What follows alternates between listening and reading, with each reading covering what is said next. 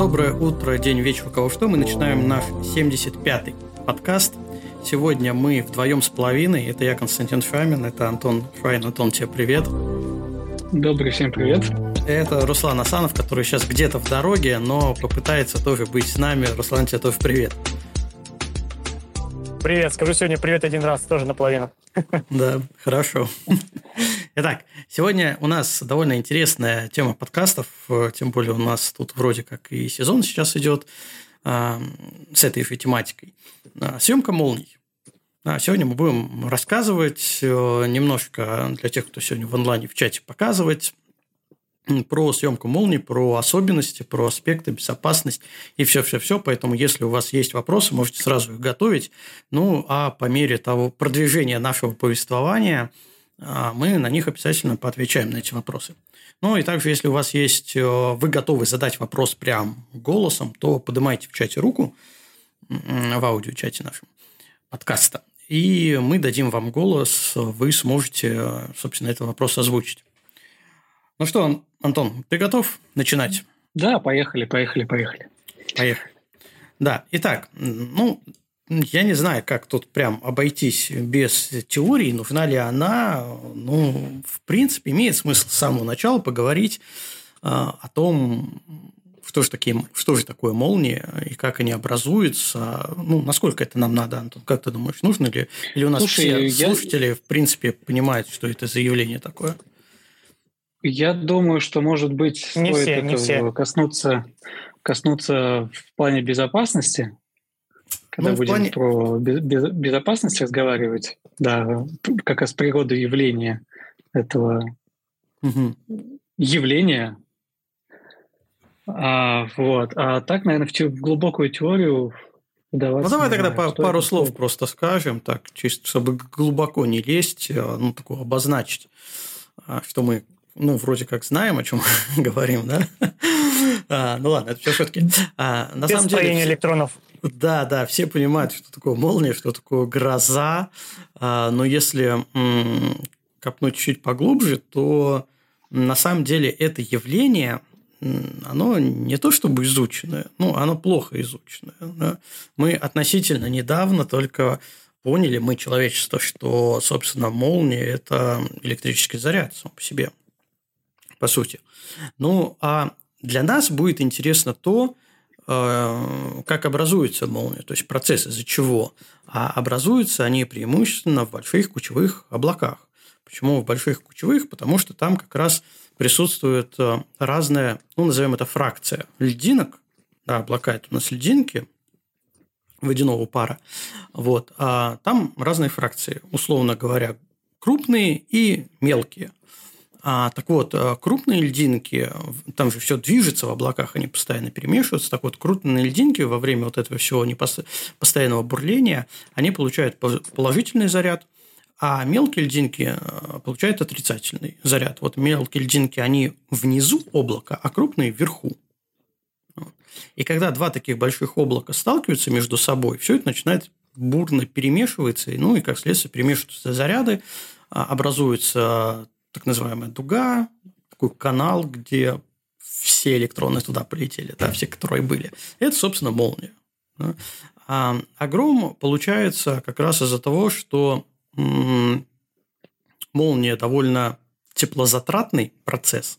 Во-первых, там, да, ну, во-первых, очень высокие температуры в молнии, они там зашкаливают за 10 тысяч кельвинов а, преобразования, а сама энергия передаваемая, это там до миллиарда, если я правильно помню, джоулей. Ну, то есть космическая абсолютно цифра, если сравнивать с нашими токами в электрической сети квартиры.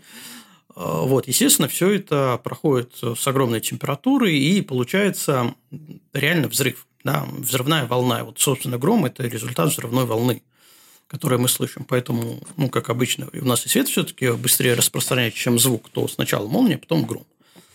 Вот. Это если коротенько. Еще раз, нас интересует то, что при долгосрочном прогнозировании, ну как долгосрочном, относительно долгосрочном прогнозировании, нас будет интересовать тип облаков.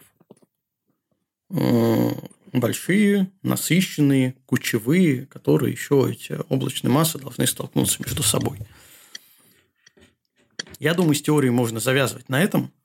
Если кому-то интересно поподробнее, вы давайте маякните, мы тогда вернемся еще, может быть, а, поподробнее расскажем. А, кстати, хотел сказать еще такую маленькую историческую справку насчет того, я обмолвился, что мы относительно недавно насчет пионеров э, изучения молниестроения имеет смысл, наверное, упомянуть. Считается, в принципе, что один из э, первооткрывателей был Бенджамин Франклин, именно опытным путем – он э, занимался вообще абсолютно небезопасным, ну, как мы сейчас понимаем, делом. Он запускал воздушный змей, э, в которому прикручивал э, медную проволоку, там какие-то медные ключи или какие-то еще частицы. Ну и, собственно, так ловил молнию, чтобы понять, что это действительно заряд э, электронов. А у нас этим занимался Ломоносов.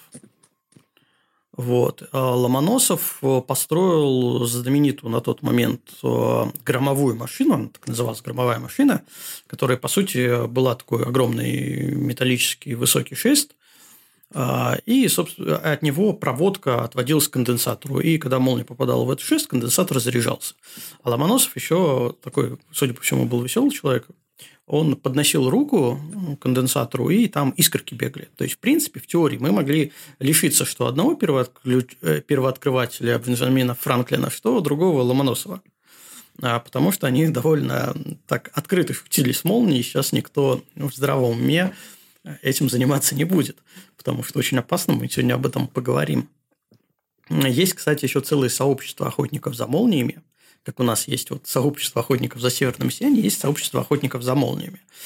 А, к сожалению, у нас э, в России оно не ярко выраженное, а вот э, в Штатах особенно, наверное, именно э, благодаря тому, что тот континент подвержен постоянным штормам, грозам. Ну, мне кажется, там довольно проще все это отловить, поймать там довольно развито сообщество охотников за молниями. Поэтому, если вы будете изучать, я думаю, что ваши стопы приведут вас какой-то информации именно на зарубежных сайтах, потому что они прям, прям фанаты этого дела. Ну и, и естественно, что нас интересует в первую очередь, снимают классно все это.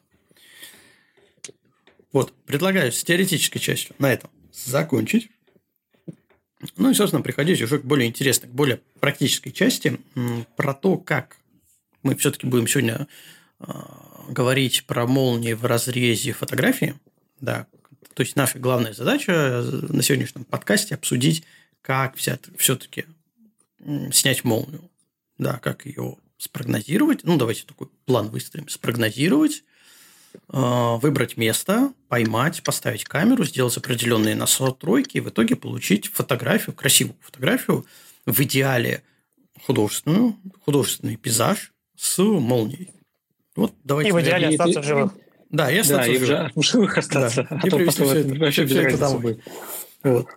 Я, я предлагаю вот такой так, как бы мини-планчик сделать и потихоньку по нему пойти, будем разбавлять его разными историями и полезной информации, как это все делать. Ага, слушайте, а пока мы вот э, не перешли к самому интересному, у меня к вам вопрос. А когда вы вообще впервые сфотографировали молнии? О, я, кстати, не смотрел. Но я думаю, что это... Ну, на скидку. Ну, на вскидку. Если вообще фотография, более-менее развитие фотографии пошло на 1800-х, да, я думаю. Не, что... не, не, нет, я, я, я не про историю вообще а. фотографирования а, а лично про, про вашу. А, про нашу? Ой, слушай, да, я, да. я не вспомню, потому что у меня были молнии на пленке в мою пленочную эру. А, молнии я не помню, чтобы фотографировал, ловил. Соответственно, это была цифра. Ну, я думаю, что, наверное, год так, на скидку ставлю, 2005. Я думаю, что где-нибудь там, там я уже что-то поймал. Но это было точно неосознанно. Я тогда не занимался, не интересовался пейзажной фотографией, просто, скорее всего, попал. А так уже осознанная, наверное, пейзажная фотография с молнией. Надо, конечно, архивы перелопатить, но я думаю, что это год 2015 15 или 17. Где-то так. Угу. Руслан, а у тебя? А, я вот точно могу сказать, э, первый раз снял молнию в 2005 году, как и Костя сказал, у меня тоже точно 2005 год, даже помню откуда из окна. Фотографировал и пытался именно поймать молнию. Это так был, просто эксперимент. А первая э, такая более-менее художественная фотография в 2007 году на море, в Болгарии уже. Я помню, такое, такая буря была бешеная, прям э, все громыхало, вокруг полыхало. Я даже помню, бежал со штативом и с фотоаппаратом. Хорошо, благо не, не по открытой местности, а так между домов.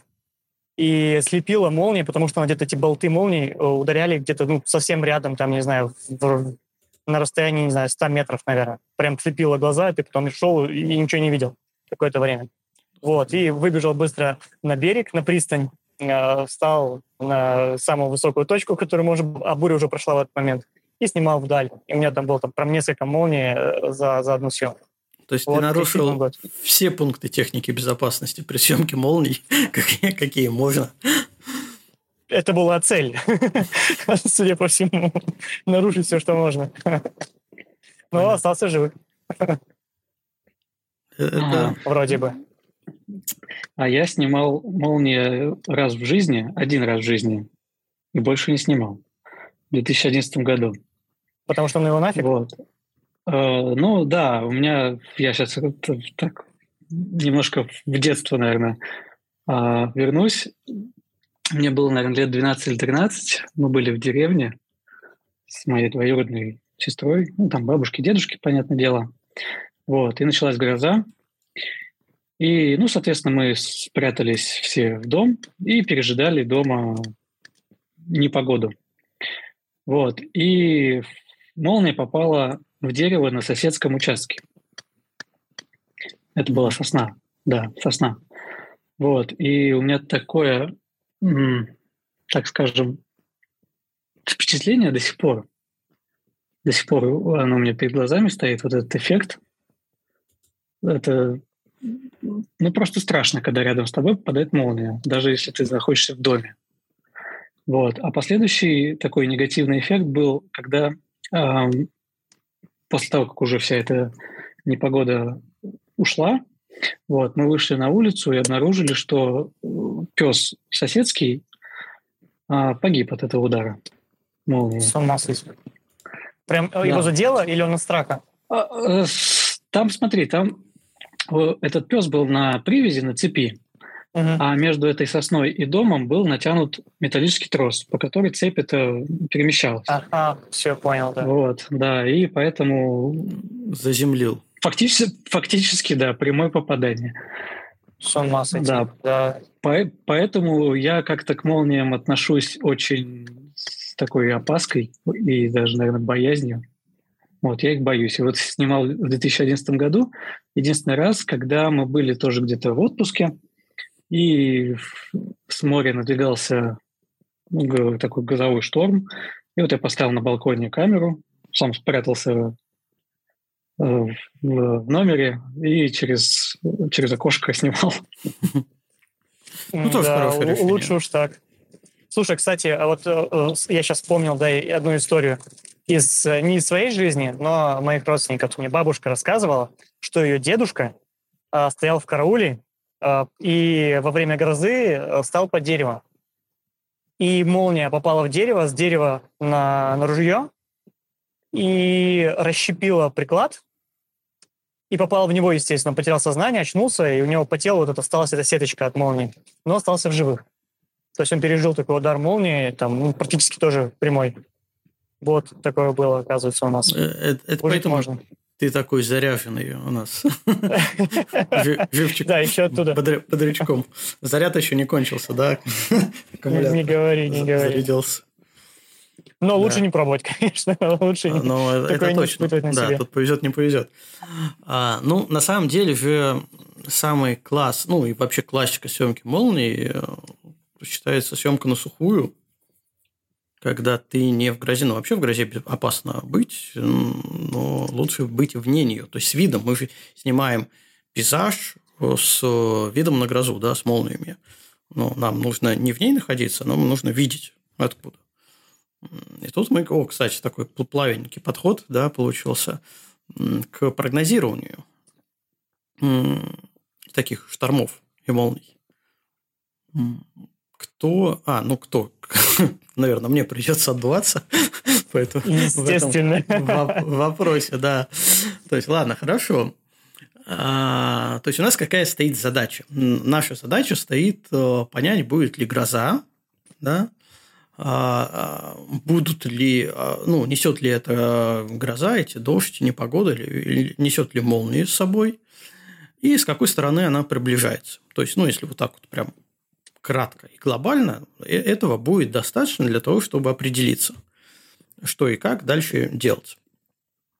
Соответственно, у нас, как и в любом прогнозе в пейзажной съемке есть э, долгосрочный, условно долгосрочный прогноз, есть вот уже прогноз в моменте.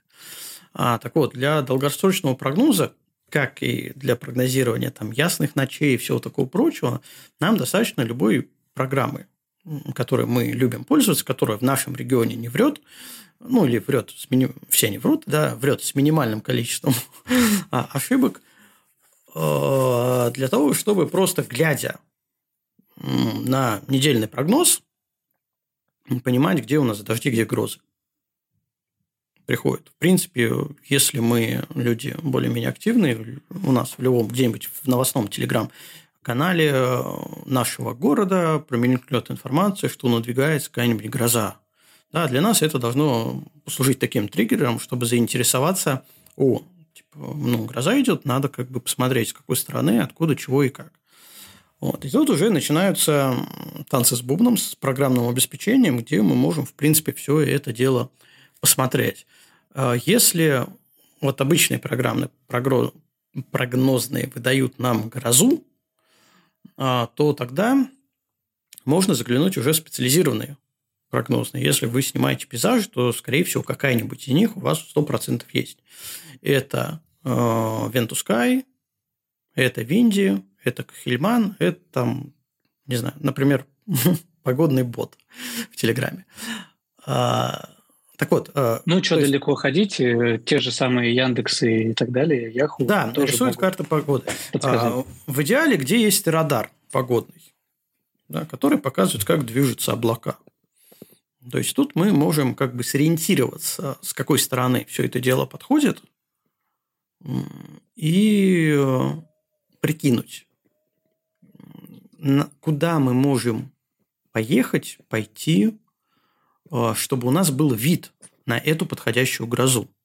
Да, то есть у грозы есть фронт, он куда-то движется.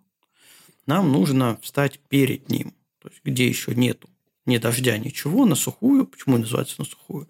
И, собственно, оттуда попытаться все это дело снять.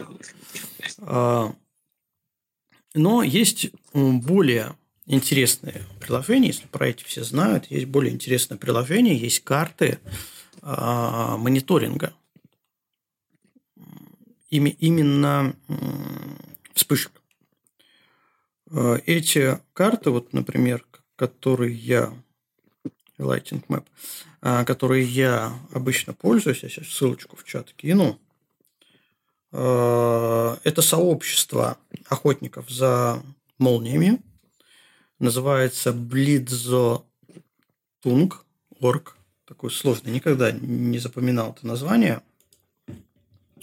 Я сейчас сайтик скину сразу э, с координатами. Что она показывает? Она показывает, э, во-первых, можно себе в избранное в телефоне сохранить непосредственно ссылочку на свой город, ну, район, где вы находитесь, чтобы не листать эту карту долго и упорно. А самое интересное, что она показывает, это вспышки молнии в реальном времени. То есть мы можем куда-нибудь там откатить, вот тут, не знаю, в Греции где-то сейчас гроза идет, посмотреть, даже вот так вот, наверное, скопирую другую ссылочку, в чат закину. Так, эту я сейчас удалю. А, в чат закину вот другую ссылочку. Ты даже можешь немножко от Греции пролистать в сторону Болгарии, посмотреть здесь тоже сейчас по, по морю прям конкретно наводнения, штормы. Куда да, как кстати, раз сейчас еду. А, ну, ну, там именно на вашем, вот в районе Бургас такси немного сверкает. Вот, а уже за пределами Болгарии там есть такой большой фронт. А, а вот. значит, уже прошло. Оно вот как раз было по Южному Черноморью сегодня. Угу. Ну, смысл в том, что этот сайт непосредственно с э, минимальной задержкой, там в несколько секунд, показывает реальные сверкания молний. Да, и у него есть градация. Беленькое – это то, что сверк... ну, во-первых, есть такая вспышка, она рисуется на телефоне, если вы откроете, увидите прям такой, как красный кружочек. Беленькое – это то, что сверкнуло прямо сейчас, ну, недавно. И вот градация желтая – это уже попозже, красный – это там давно, относительно давно, там разница в минутах идет. А при этом, глядя на эту карту, мы можем понять, что грозовой фронт у нас же большой, а, а сверкает молния не везде по этому грозовому фронту. Мы можем понять конкретно, где сверкает. И посмотрев, ну, заходя на этот сайт, там, не знаю, зайти там через 10 минут, через 20, через 30, э, заходя на этот сайт э, и глядя, э, как смещаются вот эти сверкания, мы, в принципе, можем выстроить для себя картину, откуда заходит именно разряды молний, как они движутся, с какой стороны и в какую, для того, чтобы скорректировать как раз вот наш вид на грозу. Есть еще более классное приложение, оно, к сожалению, недоступно в России. А, называется Радар Скоп. Оно создавалось как раз вот для охотников за молниями. Приложение платное, стоит в районе, сейчас я вспомню, ну, что-то около 12-13 долларов, если я правильно помню. А, там очень интересная штука есть можно замерять а, расстояние от своей локации, ну, либо точки, где ты находишься, геолокация, до грозового фронта, где есть молнии, замерять расстояние, и в этой точке будут показаны высоты облаков. Потому что молнии у нас ну, глобально бывают двух типов. Одни, э, из, которые вылетают из низкой облачности, они такие обычно небольшие, на, в районе там, горизонта часто смотрится красиво, поближе не очень. Есть те, которые вылетают из верхнего слоя облачности. А они намного мощнее, намного жирнее, и, собственно, там можно посмотреть высоту облаков и для себя сделать такой вывод, ну, какая гроза надвигается. Красиво будет, некрасиво. Соответственно, ехать, не ехать, снимать. Вот, называется радар-скоп. А, программулинка, давайте ее название скину в чат – чтобы был, было. А, поэтому, у кого есть а, зарубежные аккаунты, можете себе поставить это приложение. А, там еще есть прогноз, куда двигается именно та часть облачности, в которой есть разряды. Где она будет через 20 минут, где она будет через 30 минут, где она будет через 40 минут. Это тоже довольно удобно, такой краткосрочный прогноз для того, чтобы, ну, во-первых, для безопасности, а во-вторых, для того, чтобы как раз найти более эффектную точку для съемки. Ты понимаешь, куда это все дело движется. Вот. Это что касается... Знаешь? Наверное, наверное, да, ничего не забыл. Или забыл. Давай, Антон. Знаешь, на что это похоже? Вот сейчас то, то что ты рассказываешь, угу. это прям один, один в один ну, почти, за исключением некоторых нюансов, а, как и охота за северным сиянием. Mm, ну, я, я думаю, что даже прогноз нас посложнее. Ну, да, да, есть свои нюансы, но опять же у нас прогноз э, недолгосрочный. Угу. Мы можем себе э, себе обрисовать, да. А в поиск сияния тоже. Угу. Как-то очень такой, очень, очень специфичный, да? Э, и нельзя, наверное, это снять везде, где бы ты, это, где бы ты не оказался.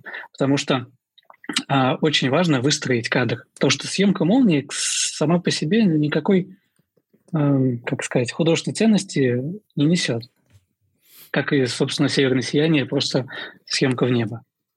Угу. Ну, а тут две, все... две очень похожие Да, да. Тут очень легко свалиться в констатационную фотографию, когда ты просто ну, констатируешь факт северного сияния, констатируешь факт э, съемки молнии. Да, она была. Э, это, кстати, часто делают э, как раз с балкона через окно из дома, ну, если в многоэтажке живут. А понятно, что если у тебя шикарный вид за окном, то, в принципе, тебе больше не надо. Ты, во-первых, в безопасности.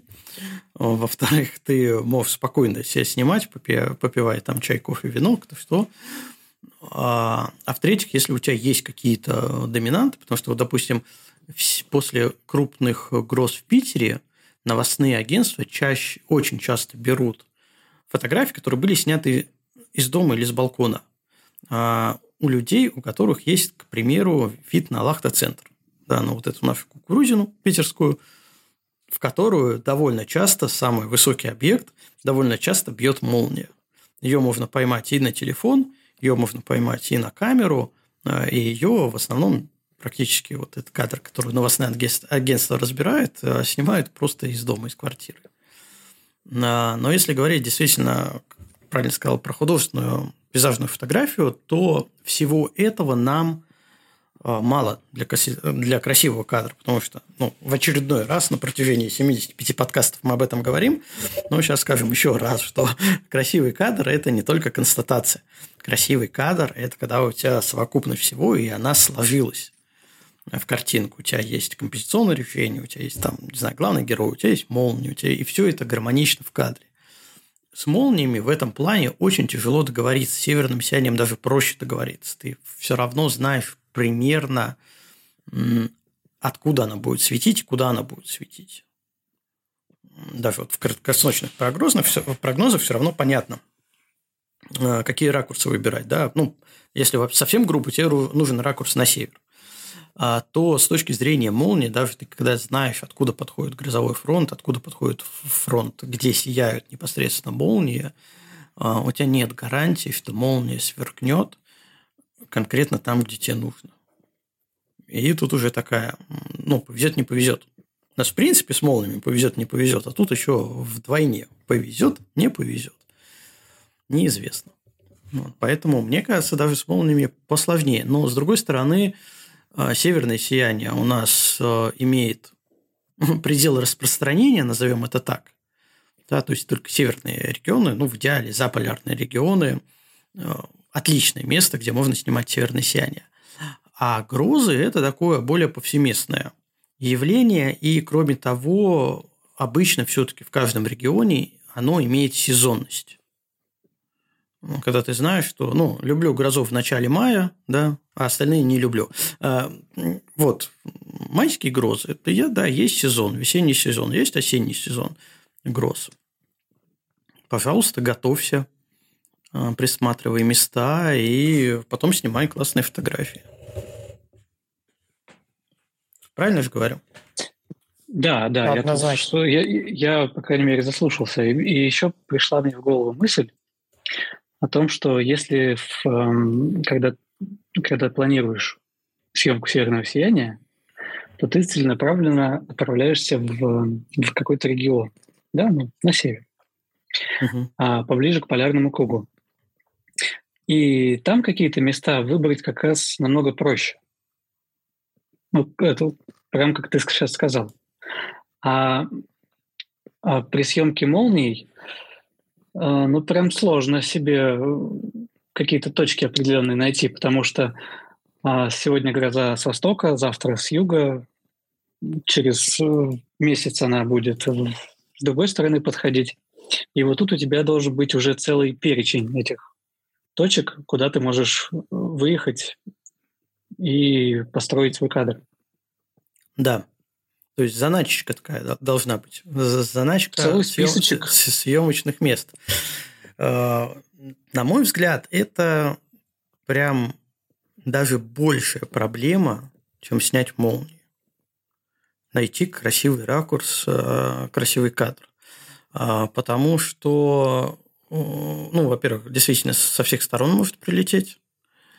Во-вторых, ударит она там, не ударит, то есть ты можешь просто половить молнии, а, но они у тебя в кадр не залетят, будут где-то сбоку. То есть ты все сделал правильно, ты приехал, место красивое, да. Поэтому вот эти поиск мест – это целая такая дополнительная история когда ты в свободное время, либо где-то проезжаешь, а, мы же понимаем, что когда гроза, гроза всегда приходит неожиданно. Чего ж тут, если честно говорить, будем говорить сегодня честно. Да, как ты к ней не готовишься, как ты не мониторишь, а, всегда находятся какие-то другие дела, и когда ты вдруг освобождаешься, понимаешь, что все, гроза все-таки есть, она идет, и надо лететь на, точ... на съемочную точку, обычно у тебя есть, ну, не знаю, словно час. Если у тебя есть два часа, это вообще шикарно. То есть, если именно ты снимаешь, срываясь с места, то это должны быть точки, которые около тебя есть э, там, в радиусе часа двух езды. А, а второй еще пункт хорошей точки – а, а таких близких точек, ну, естественно, не очень много, и, скорее всего, ты их уже заснимал до дыр. Так вот, а второй пункт э, идеальной точки для съемки грозы – это чтобы какой-нибудь главный объект, который ты помещаешь на передний средний план, ну, в идеале был одиноко стоящим. Ну, как по классике можно представить одиноко стоящее дерево в поле, потому что в этом случае мы можем перемещаться вокруг этого объекта, и, собственно, гроза заходит у нас с востока, мы так переместились и снимаем в сторону востока. Заходит с севера, мы перемещаемся, снимаем в сторону севера. То есть, такие точки, они максимально удобные именно для съемки. Если мы понимаем, что начинает сверкать левее, это не попадает в кадр, мы чуть-чуть смещаемся, ну и, собственно, делаем композицию так, чтобы у нас а, как раз молнии, когда они прямо сейчас бьют, они были максимально в том в самом нужном месте. А вот. Но, к сожалению, таких э, точек в ближайшем окружении обычно раз-два и обчелся. И, собственно, почему я говорил, что очень легко скатиться в, констатационную фотографию, а, именно поэтому, что все-таки грозу снять хочется, а точки все закончились. Ну, поеду так сниму, ну, хоть что-нибудь сниму, хоть как-нибудь что-нибудь поймаю. Да, и получаем вот такие вот констатации. И это, да, кстати, я, я бы не сказал, ехал, да? да, я бы не сказал, что это очень плохо, потому что любая практика – это практика. А просто главное для себя понимать, что, ну, как у нас в чате любят говорить, э, не конкурсная эта фотография. Да, то есть это, ну, просто ты снял, хорошо, красиво, молодец.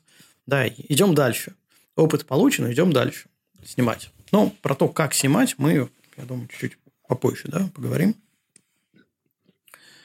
А, поэтому вот с точками это прям беда беды.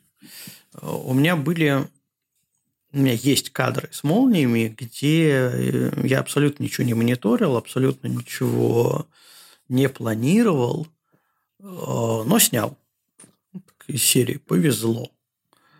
А, это тоже такой элемент удачи, и как бы, возможно, просты не были эти кадры, а они всегда такой приятный осадочек оставляют.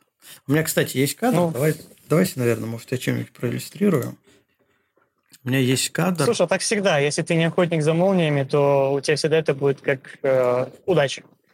Ты э, специально не едешь на точку, чтобы поймать грозу обычно. А так, идешь что-то фотографировать какой-нибудь закат, тут раз, светануло. Ну, хорошо, закат не получился, будет молния. Вот-вот, у меня так, например, на Кавказе было. Мы поехали снимать mm-hmm. серпантин вечером на закате, а налетела гроза. Да, поэтому, упс, серпантин, упс. А зато молнии классно мы поснимали прям в свое удовольствие. Да, да, да. Вот сейчас я нашел фотографию. Ой, это у правда, в небольшом превью. Ну, ладно, пусть будет в превью. Сейчас быстренько в чат закину. Значит, э, особенность этой фотографии в том, что, во-первых, я не готовился. Да? Я вообще был в лодке, и я был на озере. И до точки сейчас закину в чат, до, точки, до базы надо было грести еще километра 4, наверное, ну, что-то около того. А, так вот, и, собственно, начинается гроза, начинает сверкать молнии, мы там с другом гребем, у меня с собой фотоаппарат, Да, первое, что повезло, потому что ну, в такие поездки это была не фотографическая поездка, абсолютно такой чисто отдых. Я не всегда беру фотоаппарат, потому что, ну, все-таки кадров хватает. А, начинается гроза, вот такой прям ливень с пузырьками на водной глади, а, и начинает сверкать молнии. Я достаю камеру из рюкзака, просто ее сразу заливает водой, я вскидываю, куда... думаю, красивые пузырьки на воде. Я просто себе сниму вот эти пузырьки классные, вскидываю камеру, а, делаю снимок один и понимаю, что в этот момент сверкнула молния. Думаю, ну, возможно, ну, хотелось бы, конечно. То есть, я прям с лодки, короткая выдержка, а, я прям с лодки снимаю. Думаю, конечно, хотелось бы, чтобы она попала, но так льет прям просто в жести. Еще надо грести. Камеру убрал, ну, и мы поплыли. Когда на базу уже приплыли, я камеру достал, посмотрел, и у меня вот эти вот там две молнии в кадре. Ну, вот классная же история, да, без, без подготовки, без, э, ну, без планирования, я имею в виду. А, взял и снял. Ну, приятное впечатление. Я не могу сказать, что это прям вау-кадр, но приятное впечатление, он всегда лично на меня, исходя из этого истории, из этого бэкграунда, лично на меня всегда производит. Это, это классно, мне кажется. Вот такие истории ситуации тоже всегда такой позитивчик, позитивный момент, потому что бывает, что ты раз выехал, два выехал, и вообще впустую. А тут вспоминаешь, что тебе повезло вскинуть камеру и снять молнии, и понимаешь, что в принципе удача, это, ну, на удаче, съемка на удаче тоже работает. Почему нет? Однозначно. Вот, посмотри, я тоже скинул также, снимал закат. Это и была э, идея, чтобы снять закат. Сюда приехал на это место, но закат не получился. Смотрю, дождик начал капать. Думаю, ну, хорошо, посижу, подожду, что будет.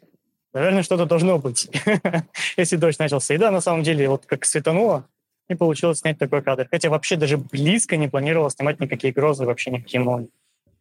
Угу. Ну вот, опять же, приятные воспоминания. Абсолютно. Приятные, хороший кадр, отличный кадр. Ну, то, только Одна у тебя тут разница, что, что ты готовился, да, композицию строил для заката.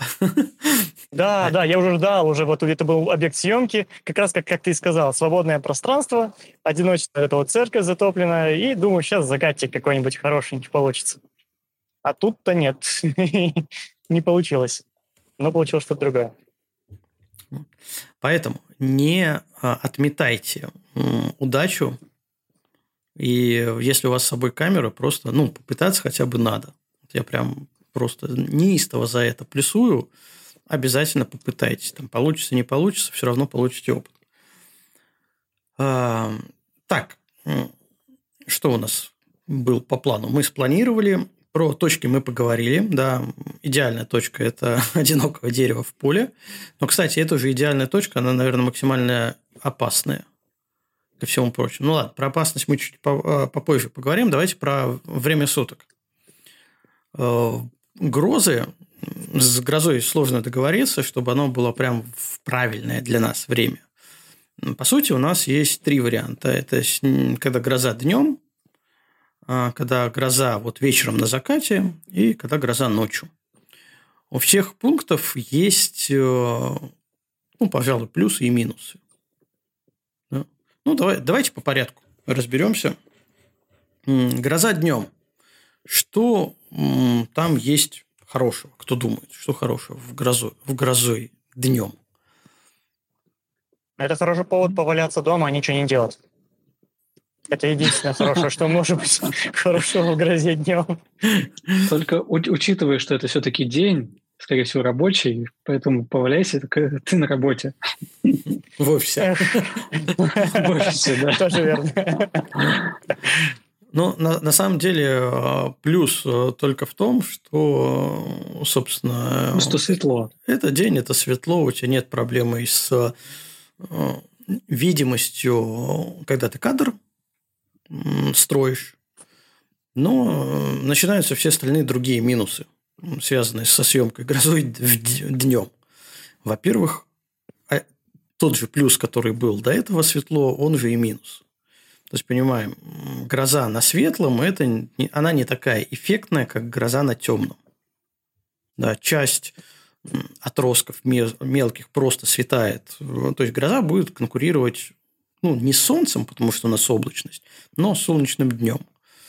А, поэтому очень часто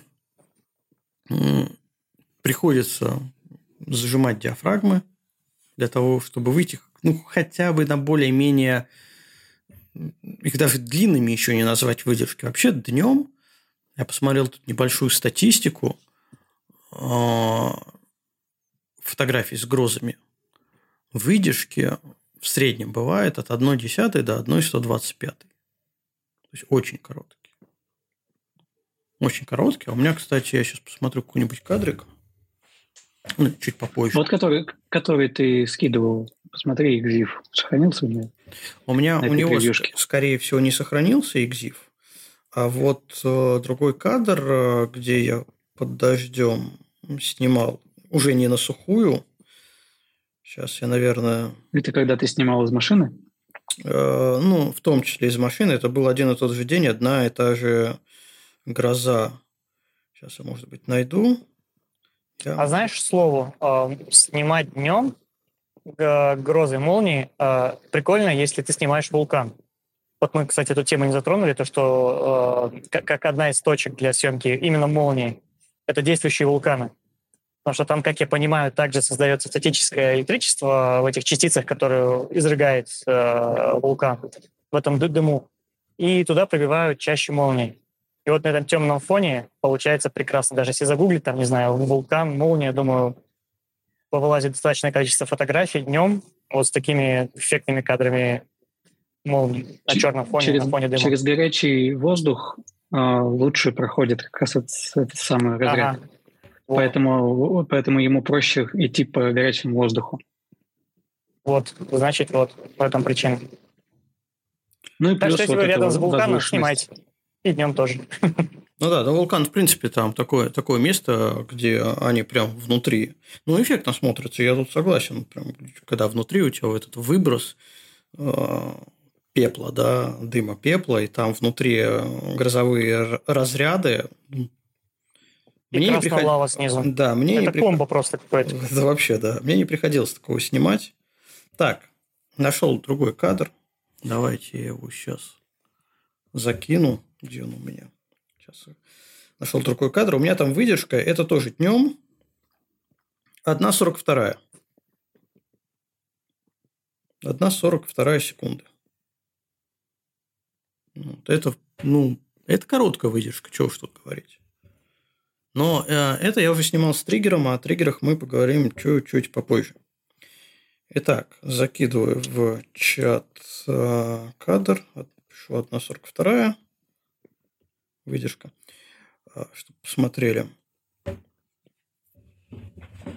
Вот. Готово.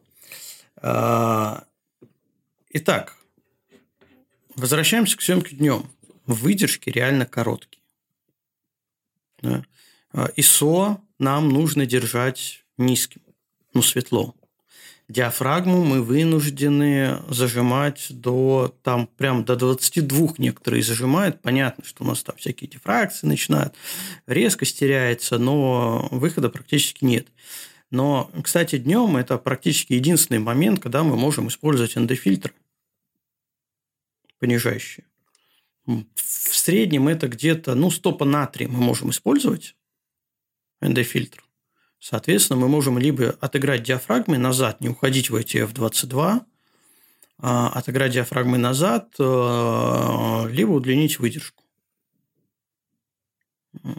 с эндофильтром. Но вот это проблема дневной съемки. Она будет, э, молния будет не такая развилистая, она будет не такая толстая, она будет не такая контрастная – плюс вот много вот этих всех но-но-но. Давайте тут эндофильтр накрутим. Здесь у нас выдержки короче, короткие. Обязательно э, рекомендую использовать триггер, потому что иначе мы настреляем с короткими выдержками, мы настреляем, ну, не знаю, миллион фотографий для того, чтобы поймать там 2-3 молнии. Поэтому днем я не люблю снимать. А, кстати, Бывает. триггер хорошо тебя снимает, э, захватывает днем, потому что там же да. вспышка не такая интенсивная. Да, да, хорошо. Если молния видна, то триггер угу. срабатывает. Отлично. Вот, собственно, вот в этом кадре у меня снята молния с помощью триггера. Это, кстати, по-моему, я боюсь ошибиться, но, по-моему, это первый кадр как раз со съемкой триггера, когда я устал, я до этого за грозой, за предыдущей грозой 100 километров гнался, сфотографировал, принес там 1300 или 1500 кадров, из которого э, взял одну молнию. И после этого я понял, что я устал, я ухожу.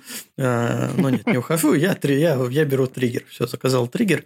И вот этот вот с деревом, а, с дубом 200 лет ему, фотография, как раз я пришел, был дождь, это была съемка не на сухую. Я даже, может быть, потом видео, когда мы про безопасность будем говорить, найду, закину. А, я принес что-то около, наверное, 10 кадров, и из них взял 3.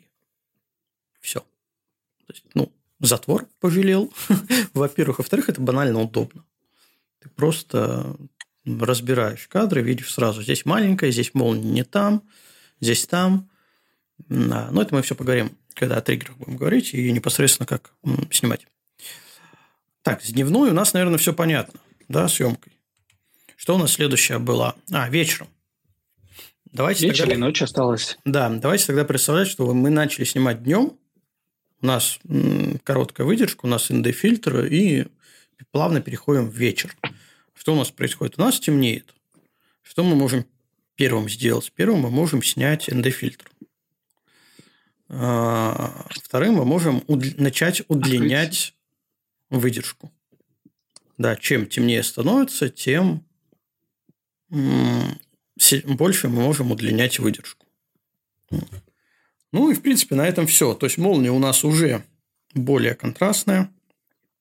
Она может быть она может эффектно смотреться, если такая компактная грозовая туча, и у тебя есть какие-то засветы еще закатного солнца, ну, ну закатное и рассветное, да, мы понимаем, что в принципе одно и то же, закатного солнца, то это все в совокупности может дать такую богатую на цвет картинку. А, и следующий этап – это у нас ночная съемка. Это, наверное, самое любимое, вот уже постзакатное ночное время. А, во-первых, мы можем держать диафрагму нормальный, средний. А, по выдержке мы уходим спокойно за 30 секунд. Это может быть минута, две минуты. ISO нет смысла нам тоже поднимать э, очень высоко. Его достаточно поднимать для того, чтобы за вот эту вот выдержку проработался передний план. Да, а это, ну, грубо говоря, 100-800 ISO достаточно. Э, ну, и в принципе, а, кстати, к, днев... к плюсу дневной съемки, знаете, что можно отнести? Неожиданно я подумал. А, съемку с рук. Выдержки настолько короткие, что в принципе мы можем молнию снимать с рук. Если успеем. Ну, учитывая, что если шо... достаточно широкий угол. Да, и серийную съемку зажал, там опа, молния. Ну, надеюсь, попал. А может, не попал. А, так вот, естественно, ночью ну, только штативы, длинные выдержки, ну и опять желателен триггер. Хотя вот как раз ночью можно обойтись интервальной съемкой. Если мы ушли в выдержки, там, допустим, по 2 минуты, то, соответственно, мы можем поставить интервальную съемку, и пусть у нас камера по 2 минутки щелкает, щелкает, щелкает, вдруг куда-нибудь в какой-нибудь кадр молния залетит. Вот это, что, это если говорить вот именно о времени съемки, ну, день, вечер, ночь. Самая любимая ночь. Тоже эффектно смотрится.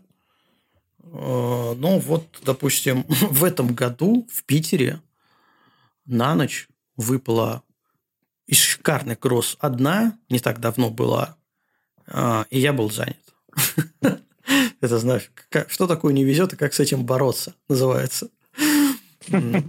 Просто вот даже все на телефоны наснимали, ну, вообще весь Питер гудел, все наснимали из дома, с балконов, из окна, на телефон какой-нибудь самый простой. Я такой расстроенный. И, и, тот, и тот без камеры. Да, я, некоторые даже запомнили эту грозу без камеры. И я, я вот тоже запомнил, да, был, к сожалению, занят. Ну, тут, как обычно, все кадры не снимешь, все грозы не поймаешь, все сияния не снимешь. А, поэтому всякое бывает, да. Хорошо.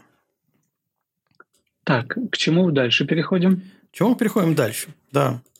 С, понятно, что с времени суток мы не то чтобы определиться не можем, да, это все зависит от грозы.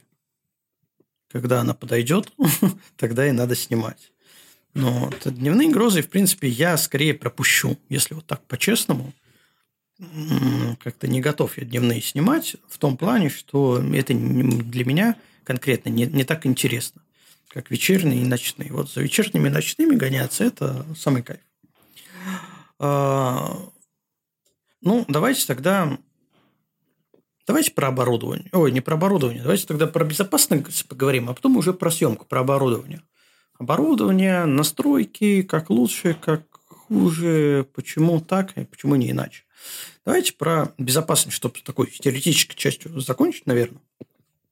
Хотя, может быть, мы еще вернемся. А, что самое опасное угроза? А, кстати, вас бабушки в детстве пугали шаровыми молниями? Что ты вспомнил? Хо-хо. Конечно. Еще еще как. Это травма детства. В окно залетит, телевизор выключи. Да, форточку закрой, потому что шаровая молния. Вот у нас у соседа, знаете, как это бывает, поближе где-нибудь залетела, ребенка убила. А, ну, это не совсем так, скажу конкретно. Но если мы говорим про съемку вот как раз э, ну, обычных, не шаровых молний, обычных молний, то э, все-таки определенно, ну, во-первых, надо точно сказать, э, честно сказать, это опасно. Опасно всегда. Э, потому что разряды большие, температуры большие, не обязательно, то есть ты можешь умереть не обязательно, если в тебя попадет молния. Какие да, у нас... Разлетевшееся дерево может прибить рядом, который был. Тем более. Но, а, кстати, ну вот какая, на, на ваш взгляд, я, я ж я же подготовился, я даже статистику нашел. Какая, на ваш взгляд, самая распространенная опасность? От чего люди погибают? От расстройства, что не смогли снять типичную молнию? Э, это тоже, но обычно выживают.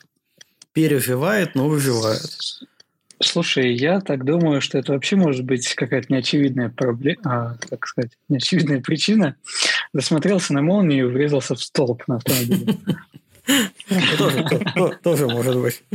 Да, этот э, молния сверкнула у тебя в глазах зайчики и не увидел, когда ты рубился. Не, на самом деле, ну, как из очевидных вещей, казалось бы, что люди в основном погибают, когда ну, от, прям, от прямого попадания молнии. Когда бегут. А, когда бегут. да без разницы. Молния попала. Видели в интернетах, наверное, эти видео, где человек там три раза подряд молния попала, нарушив все вот эти вот э, суеверия, что два раза в одну точку не бьет. Бьет, конечно. А, но неважно. На самом деле, по статистике, от прямого попадания молнии умирает всего 3-5% из всех несчастных случаев, связанных с молниями. Из всех всего 3-5%. Это небольшой процент. То есть э, шанс, что конкретно в тебя ударит молния, она ну, при, при, примерно около 5%. Э, понимаешь, когда, понятно, что когда ты говоришь про свою жизнь, это довольно высокий процент, даже 1% было бы очень много. А, но в общем массе... Про свою жизнь 50 на 50 получается в любом случае. Э, да, либо попадет, либо не попадет. Но в общем да. массе это реально 3-5%.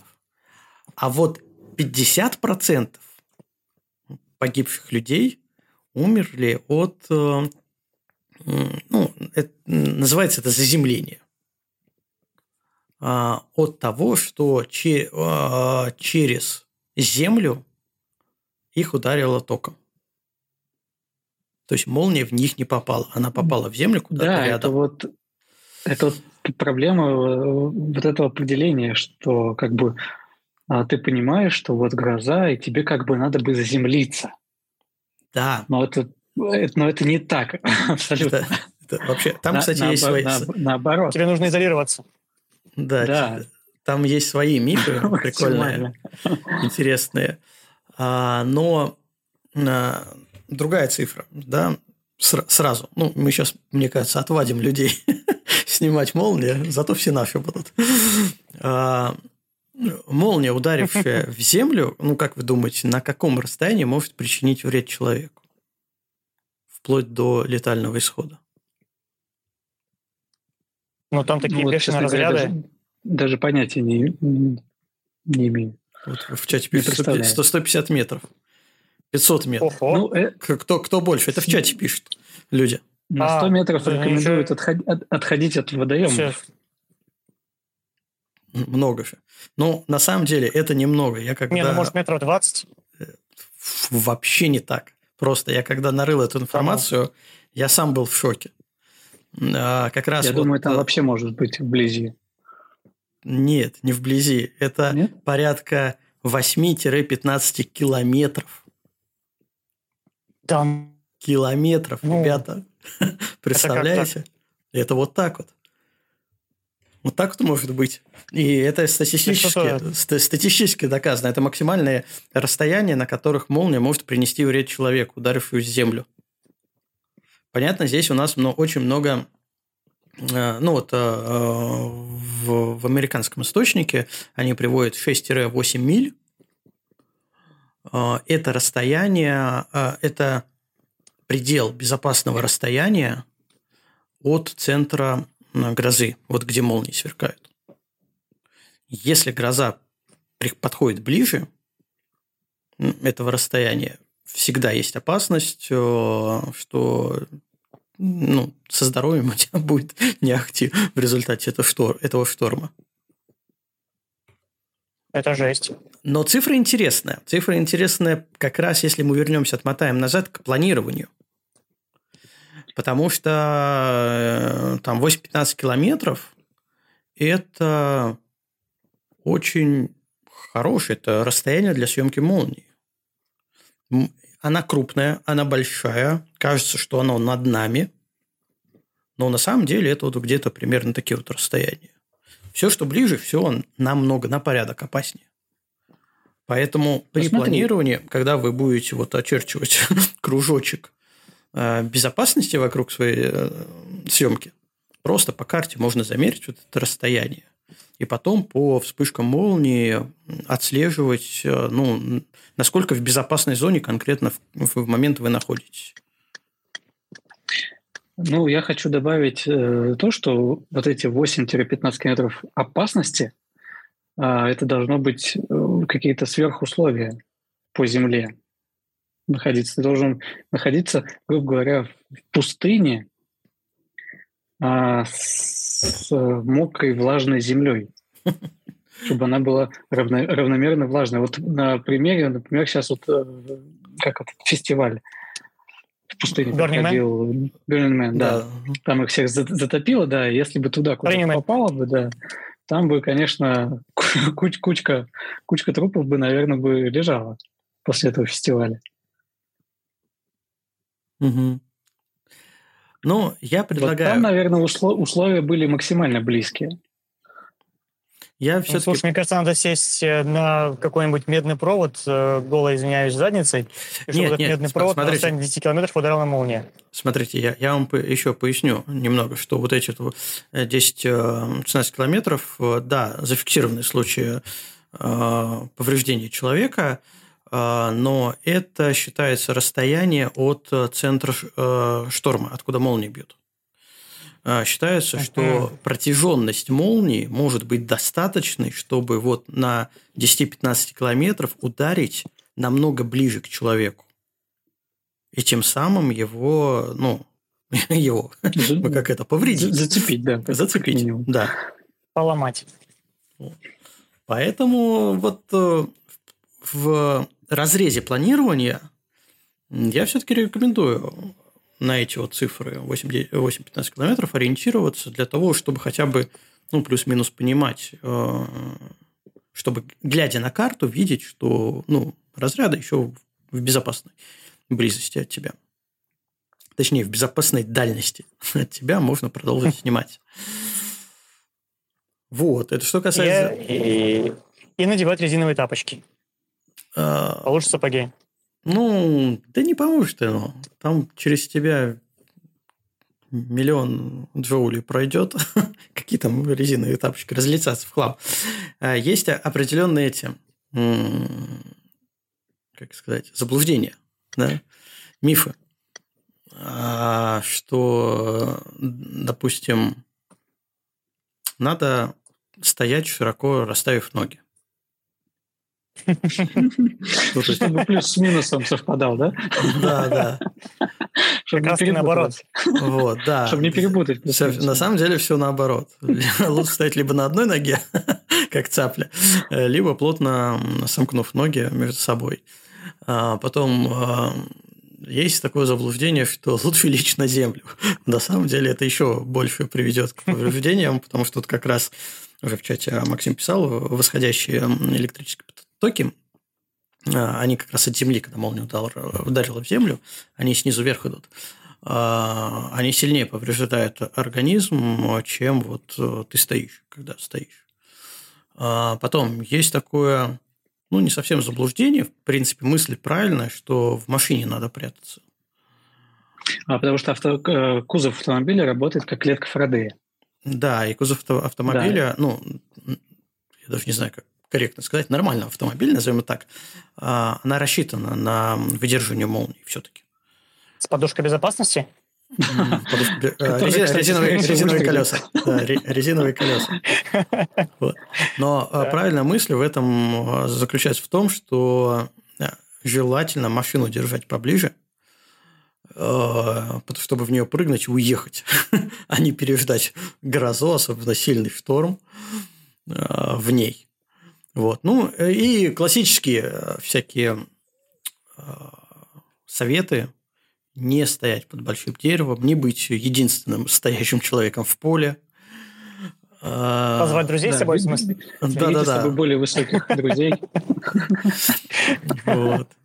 То есть, да, это работает. А, еще есть заблуждение, что металл притягивает молнии как магнит, но на самом деле это некорректное а, сравнение, потому что молния выбирает кратчайший путь для разрядки.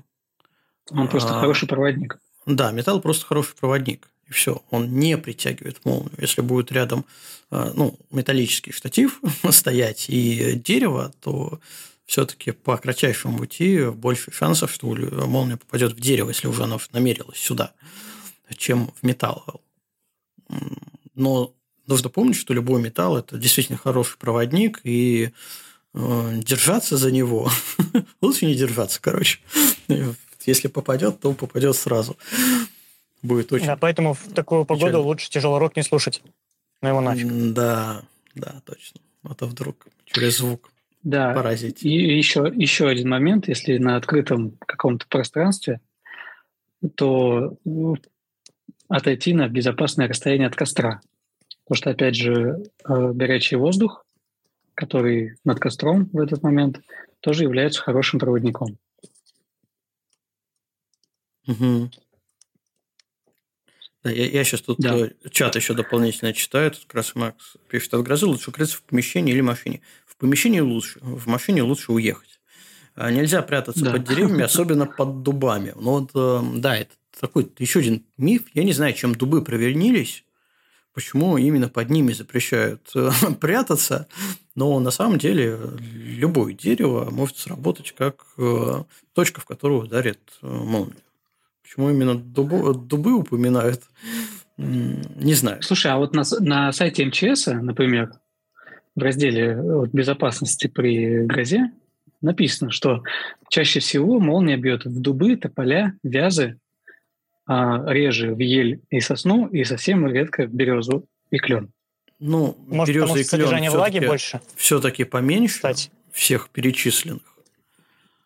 Ну, тут зависит уже, наверное, от их возраста, этих деревьев. Но я просто думаю, что, в, да, наверное, в содержании влаги, да, Руслан, ты правильно сказал, насколько хорошо они проводят то самое А еще знаете, что э, кроме содержания влаги, как э, корневая система. Почему, допустим, в дубы чаще, а в сосны реже. У сосен корневая система идет вертикально вниз. По поверхности, да. Нет, нет. Разве? Такая, да. Э, а у дубов она такая большая разветвленная. То есть, грубо говоря, мы переставляем крону дуба, вот то же самое находится внизу. И вот эта вот нижняя часть земля, земляная, она как раз э,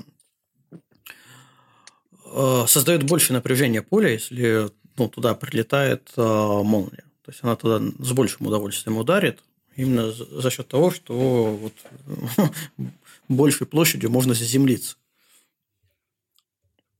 А, ну это как раз и ну, про историю широко расставленными ногами, да? В принципе, да. Вот про расставленные ноги, кстати, так можно добавить. А, чем более у тебя расставлены ноги, тем больше разность потенциалов с одной, от одной ноги до другой ноги. Соответственно, больше тебя тряханет током.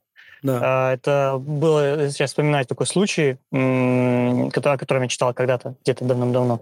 А, Еще во время, когда по улицам вместо транспорта автомобильного ездили лошади, повозки с лошадьми, и, ну, уже появилось электричество, то был такой случай, я уже не вспомню где, ну, наверное, где-нибудь в Великобритании, как обычно, какой-нибудь, где более развито, где все это пошло в первую очередь.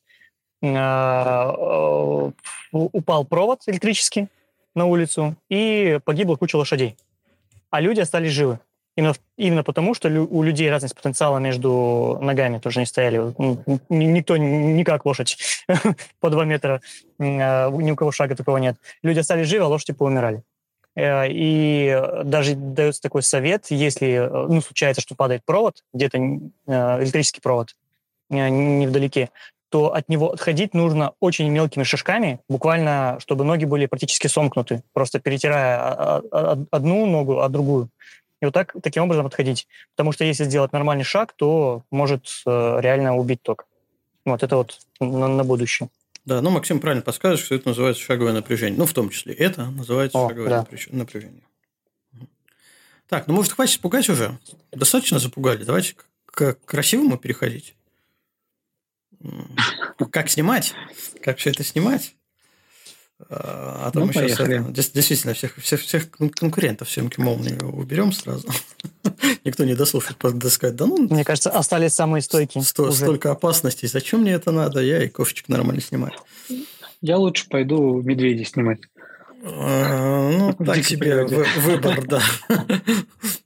Я даже не знаю, где больше шансов погибнуть.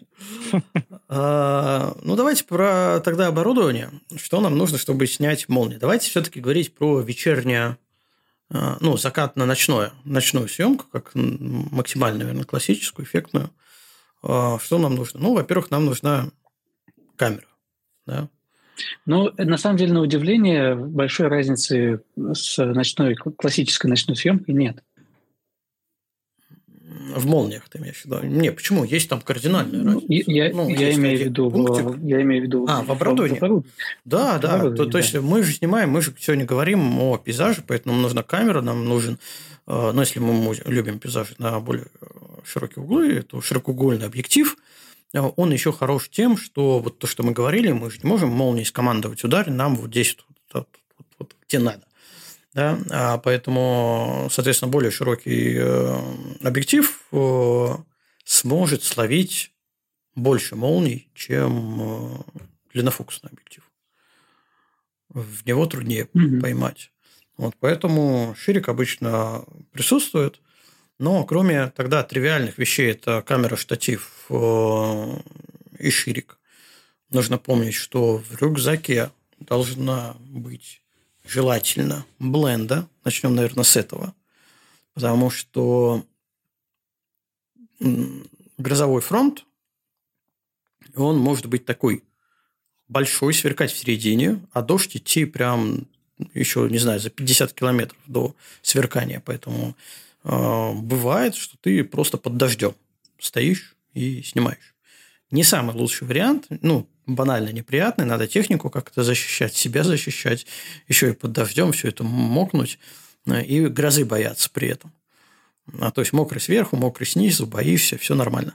А, так вот, а, надо э, иметь в бленду банально, потому что легкий, даже накрапывающий дождик, еще только начинающий, все это летит на стекло тебе нужно хоть чем-то ее прикрывать. Бленда в первом э, приближении, да, как первая как линия обороны, А, она помогает. Если, конечно, дождь не косой и не, не прям по направлению съемки. А второе, что к бленде надо, это иметь салфетки. Стирать вот это вот капли влаги. Прям просто какая-то беда с этими салфетками. Многие про них забывают. Я вообще предпочитаю использовать не салфетки, а туалетную бумагу. Во-первых, исходя из предыдущего рассказа, как это опасно, она может пригодиться по назначению. А, а во-вторых, э, э, микрофиброй, да, микрофиброй, она, да, она хорошо впитывает, она вроде стирает, следы не оставляет, э, но через, да, не знаю, там, минут 10 просто эта салфетка из микрофибры будет влажная. И что ты протирай стекло, что не протирай, толка в этом будет ровно ноль. А вот э, туалетная бумага, ну, нормальная, хорошая, там двух-трехслойная, ароматизированная, возможно, все как вы любите, а она... Как в очень, рекламе. Да, она очень хорошо, она не только там попки мягко делает, она еще очень хорошо впитывает влагу. А, и при этом вот даже какие-то мелкие ворсинки она может оставлять на объективе, но они абсолютно никак не влияют на кадр, ничего плохого не сделают. Но вот это вот прям впитывание а, моментальной влаги, ты просто сделал там одно круговое движение, грубо говоря, там два, а, и убрал все капельки с передней линзы, это прям просто огромный плюс. А, огромный плюс, э, и кроме всего прочего, особенно в темноте, ты не боишься, что уронишь эту салфетку, ну, туалетную бумагу, и как-то там, не знаю, изгадишь природу, потому что она очень быстро разлагается, ничего страшного в этом нет. Вот. Но лучше, конечно, не мусорить. Ну, всякое бывает. Вот. Поэтому бленда, салфетка для протирки. Потом следующая защита, если мы про дождь проговорили, это все возможные дождевики для камеры. Вот у кого есть дождевик какой-нибудь? У меня есть Конечно, дождевик. есть. Только не совсем дождевик, а черный пакетик. Он вполне работает как дождевик. Из магазина. Да, конечно. А к нему, кстати, должна, э, знаешь, что еще добавляться? Резиночка mm. для денег. Ага, да, спереди, чтобы, чтобы да. Да, да чтобы да. на объективчике крепить. Вот. У меня были разные дождевики, такие прям э, брендовые, как муфта, туда руки запихиваешь. Все классно, но даже с утеплением зимой снимать абсолютно не понравилось потому что... Ну, потому что это неудобно. Неудобно, да. Там, во-первых, во-первых, много занимает места. Да, весит не очень много, даже утепленный, но занимает реально много места. Нормально ты его не слов. В рюкзаке минус свободное пространство. А, во-вторых, э, пялиться в этот э, экранчик через пленочку, ну, тоже так не, не очень удобно, и, а все остальное на ощупь под этим чехлом делать. Не прикольно. А в итоге, ну, я решил вопрос в свое время кардинально. У меня влагозащищенная камера, но в рюкзаке у меня живет ни разу. Нет, один раз я на камеру надевал, дождевичок такой, а, просто посмотреть, ну, как вообще подходит, не подходит. А у меня просто лежит э, полиэтиленовый прозрачный универсальный дождевик а, фирмы GDC, которые выпускают всякие комплекты для чистки матрицы, ну, такие мелкие аксессуары да, не только мелкие, там площадочки для аккумуляторов выпускают. А, известный бренд, естественно, китайский, просто складывается как, как полиэтиленовый пакет. Место не занимает, весит ничего, а, в рюкзаке просто живет. И у него та часть, которая надевается на объектив, то есть он, в принципе, на объектив одевается, там такая не резиночка, а точнее, резиночка с фиксатором, как, знаете, Э, как назвать, на рюкзаках есть такие, на толстовках, такие бегунки с зажимчиком. То есть ты затягиваешь, угу. затягиваешь необходимого размера. То есть такая универсальная штука под разные диаметры объективов получается. А, вот. И оно у меня лежит. Реально под дождем я не пользовался, потому что я ну, камеры у меня живут под дождем пока еще. Вот, ничего страшного в этом нет. И камера предназначена для того, чтобы снимать в таких условиях, в, в том числе. А, так вот, Ось, но... В чате просят прислать фото этого пакета. Фото этого пакета.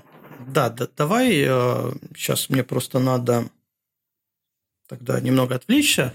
Я сейчас договорю, ты тогда проговоришь про свой опыт защиты камеры.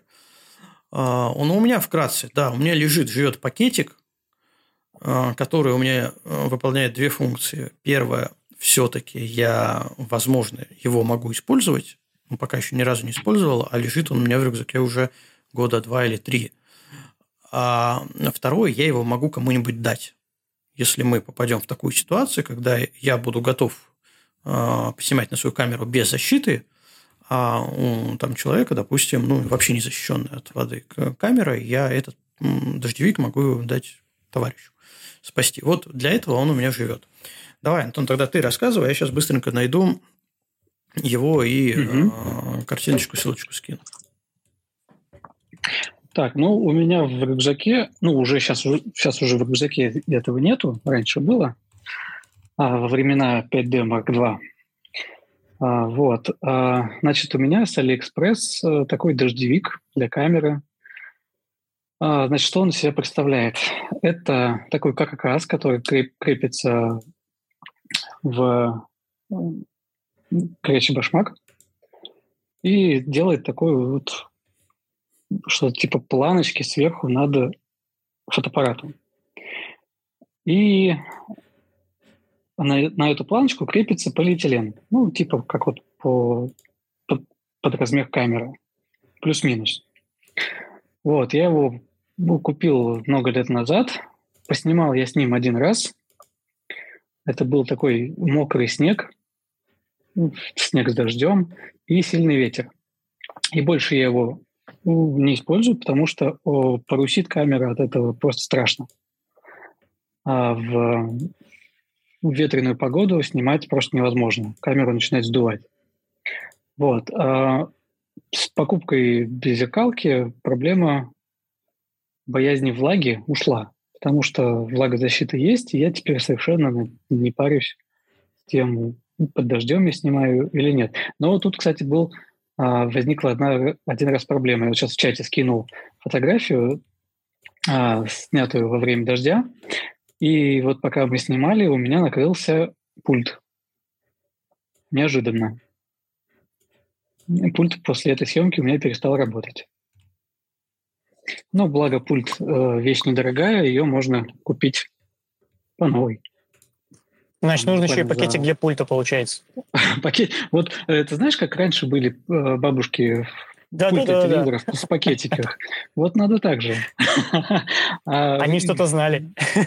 А камеру, например, я не вижу смысла защищать от а, разумной влаги.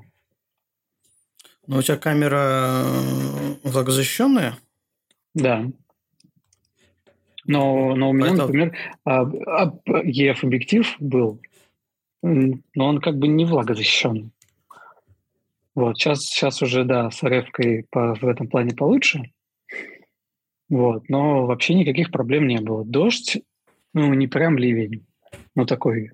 Идет дождь, да, знаешь, когда ощущаешь, что это не моросит что-то, а классический дождь. Ничего страшного. Полчаса спокойно съемки выдерживает. Только главное следить, чтобы а, объектив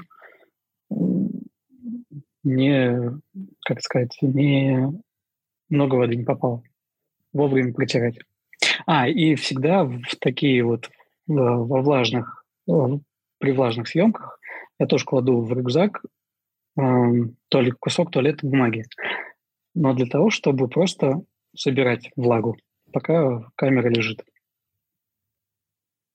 Потому mm-hmm. что она прям хорошо собирает в рюкзаке эту влагу все. Все ее себя впитывает. Или можно килограммом Потом... риса засыпать. Ну вот это, кстати, не так, что и практично получается. Зачем мне плов с камерой там в рюкзаке? То есть ты хочешь тогда еще мясо добавить, да? Да, а мясо на флешке, да.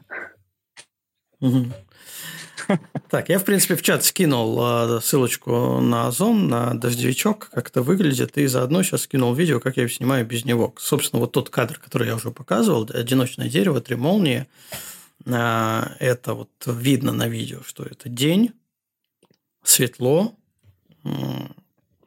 Ну и, собственно, вот у меня стоит с триггером и снимает камера. Ожидает молнию. Там... Вся в воде.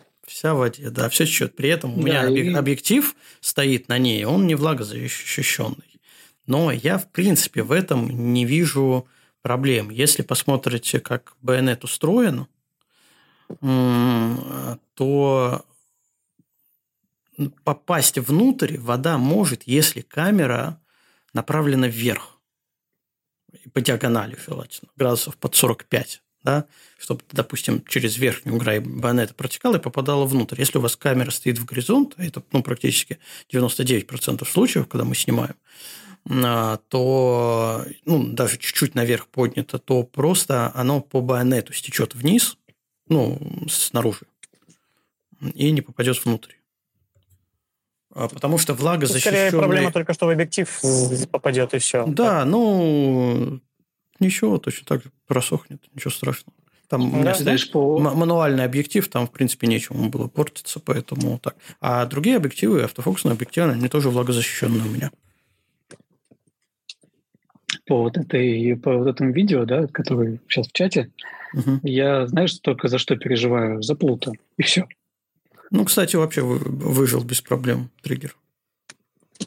Да, я, бы, я бы просто на как раз вот сейчас я бы уже, наверное, его в пакетик бы отдельно положил. Нет, ну смотри, зато от него как пусть, красиво разлетаются брызги, когда на него дождь попадает. Красиво. Капельки, да, летят. Да. Но в целом вот э, такая у меня защита никакая. А, дождевик есть. А, и всякие зонтики, да, это... ну, так себе история, мне все-таки кажется. Ветер, парус. Зонт во время съемки молний, это Грома, знаешь... Громотвод. Да. Мол, точнее, молния отвод, да. А так, да, поэтому зонти, зонты лучше не использовать. Угу. Так, а что еще нам необходимо для съемки? Ну, давай, наверное, а, так, про дождевик все понятно. Зачем блендно, кстати, вот там как раз на фотографии а, я ссылку скинул, видно, что, собственно, мы на бленду прям надеваем вот этот вот э, хобот а, для того, чтобы предотвратить вот эти все сочленения, а, защитить от воды.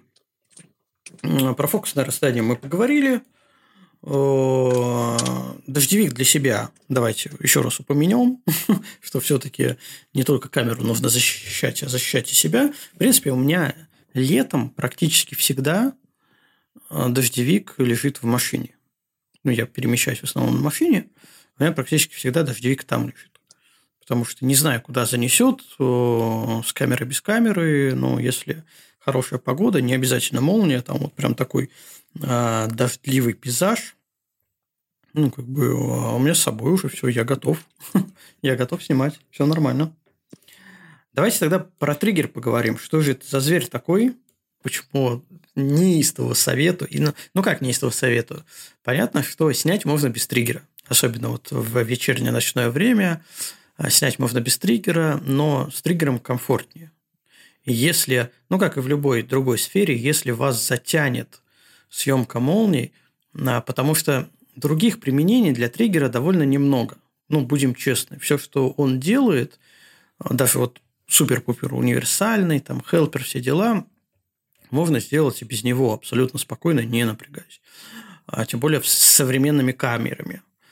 А, но вот именно вот эта функция триггера поимки молнии вас должно как минимум молнию увлечь. А покупка триггера – это всегда условно 100 долларов, 100 плюс долларов хорошего.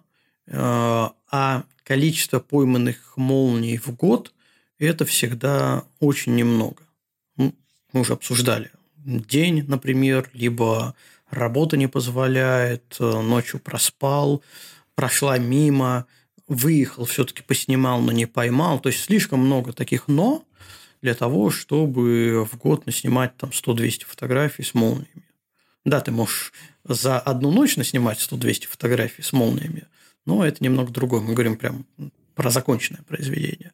Поэтому насчет покупки триггера имеет смысл подумать, насколько это прямо сейчас нужно. Но реально это штука полезная, конкретно для съемки молнии. Что делает триггер? Триггер, собственно, подключается к камере, ну, как из своего названия, понятно, что он срабатывает на какой-то раздражитель. В данном случае раздражитель – это зарождение, вспышка молнии. А, улавливает свет, есть настройка чувствительности. Как только молния начинается, он отдает камере команду «снимай». Камера снимает, молния сверкает, э, все довольны. Молнии нету, камера не снимает. То есть без триггера мы ставим интервальную съемку, пытаемся удлинить выдержку и снимаем, снимаем, снимаем, снимаем в надежде, что в какую-то выдержку у нас залетит молния да, на удачу. А с триггером у нас обратная ситуация. Наоборот, камера не снимает. Она снимает только, когда срабатывает триггер. Понятно, что а, дополнительно у триггера у него более широкий угол обзора, чем, скорее всего, у вашего объектива. Поэтому он можно, может тоже ложно срабатывать, а, захватив молнию, которая не попадает непосредственно в ваш кадр. То есть у вас тоже будут пустые кадры. Это первое. Второе. А, есть э, вероятность, что он среагирует на маленькую, то есть в зависимости от чувствительности, на маленькую быструю молнию. Да? Потому что лак все равно небольшой есть, он отдает камере а, команду на съемку, а молния уже проскочила. А, и третье, естественно, он сработает на вспышку в облаках. То есть молнии не было, но была яркая вспышка в облаках, только подсветила облака, но самого вот этого отростка молнии не было видно. Он тоже сработает. То есть вот эти вот ложные срабатывания, они, они у вас будут. Но все равно в конечном итоге вы получите намного меньше кадров, чем а, просто снимая грозу интервальной съемкой, пытаясь снять грозу интервальной съемкой. Вот. Из дополнительных плюшек а, триггер может использоваться как обычный э, пульт. Дистанционный пульт. Да, дистанционный пульт для съемки, к примеру. Также они обычно умеют э, снимать в HDR, то есть с разной, с вилкой экспозиции, да, брикетинг. Э, если камера новая и триггер умеет к ней подключиться по USB, а не, а не только через синхроконтакт, то такой триггер, кроме съемки молнии еще умеет, например, снимать в брикетинг по фокусу. Сам. А, если камеру поддерживает, естественно. Но склеивать HDR, HDR полученный. Склеивать, склеивать брик, э, брикетинг э, классический по экспозиции и показывать те результат. А, запускать таймлапс а, если он управляет камерой, кроме всего прочего, он умеет этот таймлапс корректировать, когда, допустим, мы из светлого времени суток переходим в темное. Да, нам нужно скорректировать э, параметры, съемочные параметры. Это может делать за, тебя триггер. Ну, то есть, вот такие вот универсальные темы он может. Это нужно смотреть уже по функционалу конкретного триггера и по тому, вообще вы снимаете такой или не снимаете. То есть, купить триггер для одной молнии – это, ну, есть лишние деньги – а, я подскажу, как их потратить по-другому. Но смотрите, а, если вас увлекло, то триггер это прям неистово рекомендую. Прям очень упростит вам жизнь. Какие есть, кстати, особенности работы с триггером? Есть несколько хитрых фишечек. Не фишечек, а прям вещей, про которые люди либо не знают, либо не читают в документацию, либо забывают. На первое, наверное, о чем? А, а, почему молния? Да, все-таки мы успеваем да, поймать ее с помощью триггера а за счет скорости отдачи сигнала. То есть триггер реагирует на начало, быстренько дает сигнал в камеру, камера моментально снимает. Да? Камера находится либо э, э, с помощью потерял мысль, на чат отвлекся. Ну, вот, короче, надо очень быстро. Камера в режиме балп, например, стоит, и просто надо нажать а, кнопку спуска виртуально. Триггер нажимает.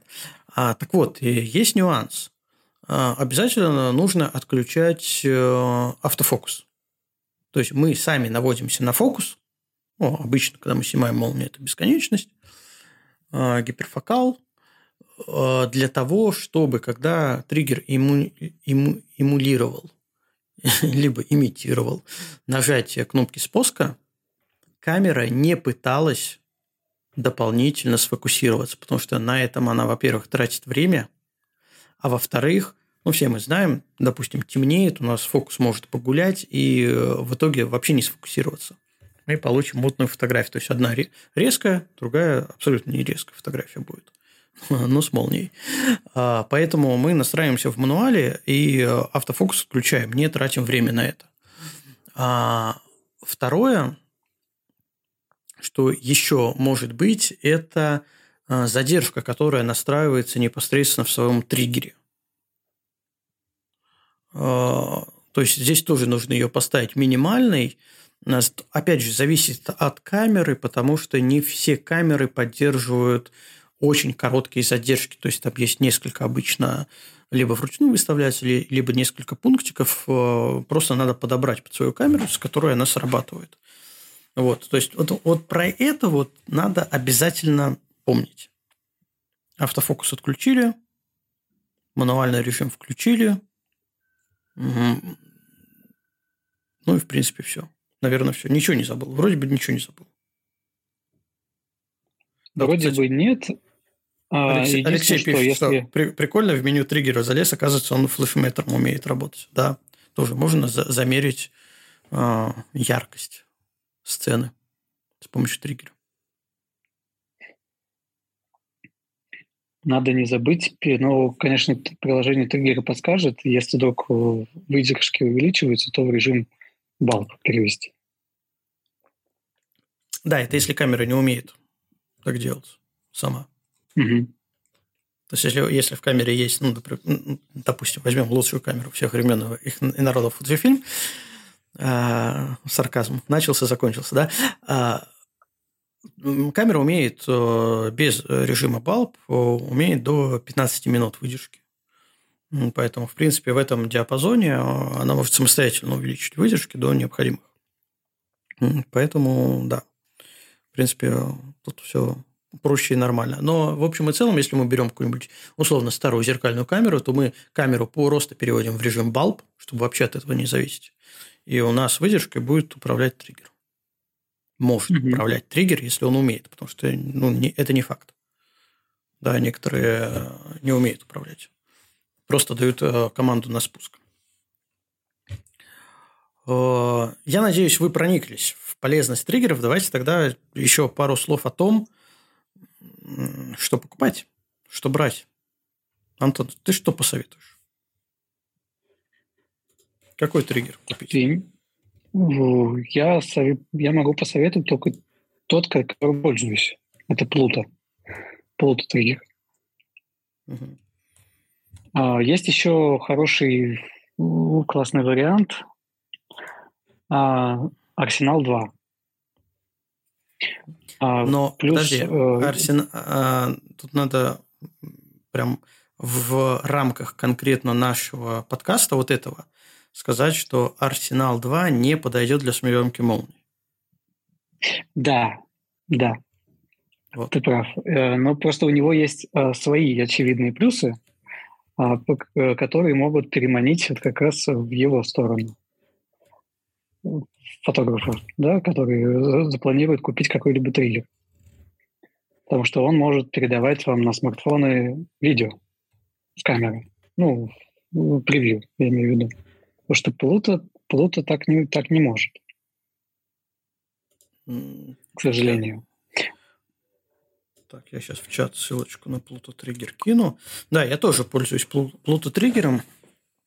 На тот момент покупки функционал был достаточный, производит его в Китае, как это неудивительно. В Россию его отправляют, ну, ремарку делаем по текущему состоянию дел, а, поэтому его купить и приобрести можно. А Арсенал а, и, в частности, вторая версия Арсенал 2 а, мне повезло. Мне вот, мне вот она очень нравится, но ну, так как для меня триггер в первую очередь это все-таки э, способ снимать молнии, то Арсенал 2 я, мне дали его, спасибо там, э, дали, что потестить. у него была проблема, не знаю, вышла новая прошивка, не вышла, я не интересовался, но на андроиде он безбожно, безбожно глючил. Приложение вылетало, настройки слетали, он делал не то, что надо. Я его взял как раз для того, чтобы протестить на, на айфонах. Э, у меня работал отлично, то есть он все умеет, все, что заявлено, умеет, но больше это такой помощник, то есть он для, для тебя таймлапс запустит, он тебе там а, а, в камере настроечка поменяет, он тебе покажет на экранчике все это, как удаленный пульт. То есть, да, вот это все работает, но он не умеет о, реагировать на молнии. Но есть же другие варианты. Ты же знаешь другие варианты? Нет, не интересовался? А, после покупки Плута, в общем-то, меня не интересует варианты. Ну, Плута хорош, как бы без вопросов. Но на самом деле есть же еще и э, другой вариант. Это компания э, MiOps. Как-то она, наверное, по-другому читается. То есть MyOps, я сейчас напишу, напишу. У них есть аж целых два триггера. И вот я могу честно сказать, что один из них едет ко мне – Поэтому я прям в лоб когда-нибудь смогу их сравнить. Вот. А теперь вопрос, зачем? А, что тебя купило? Просто интересно, потому что, во-первых, это новый, во-вторых, э, это такая смесь,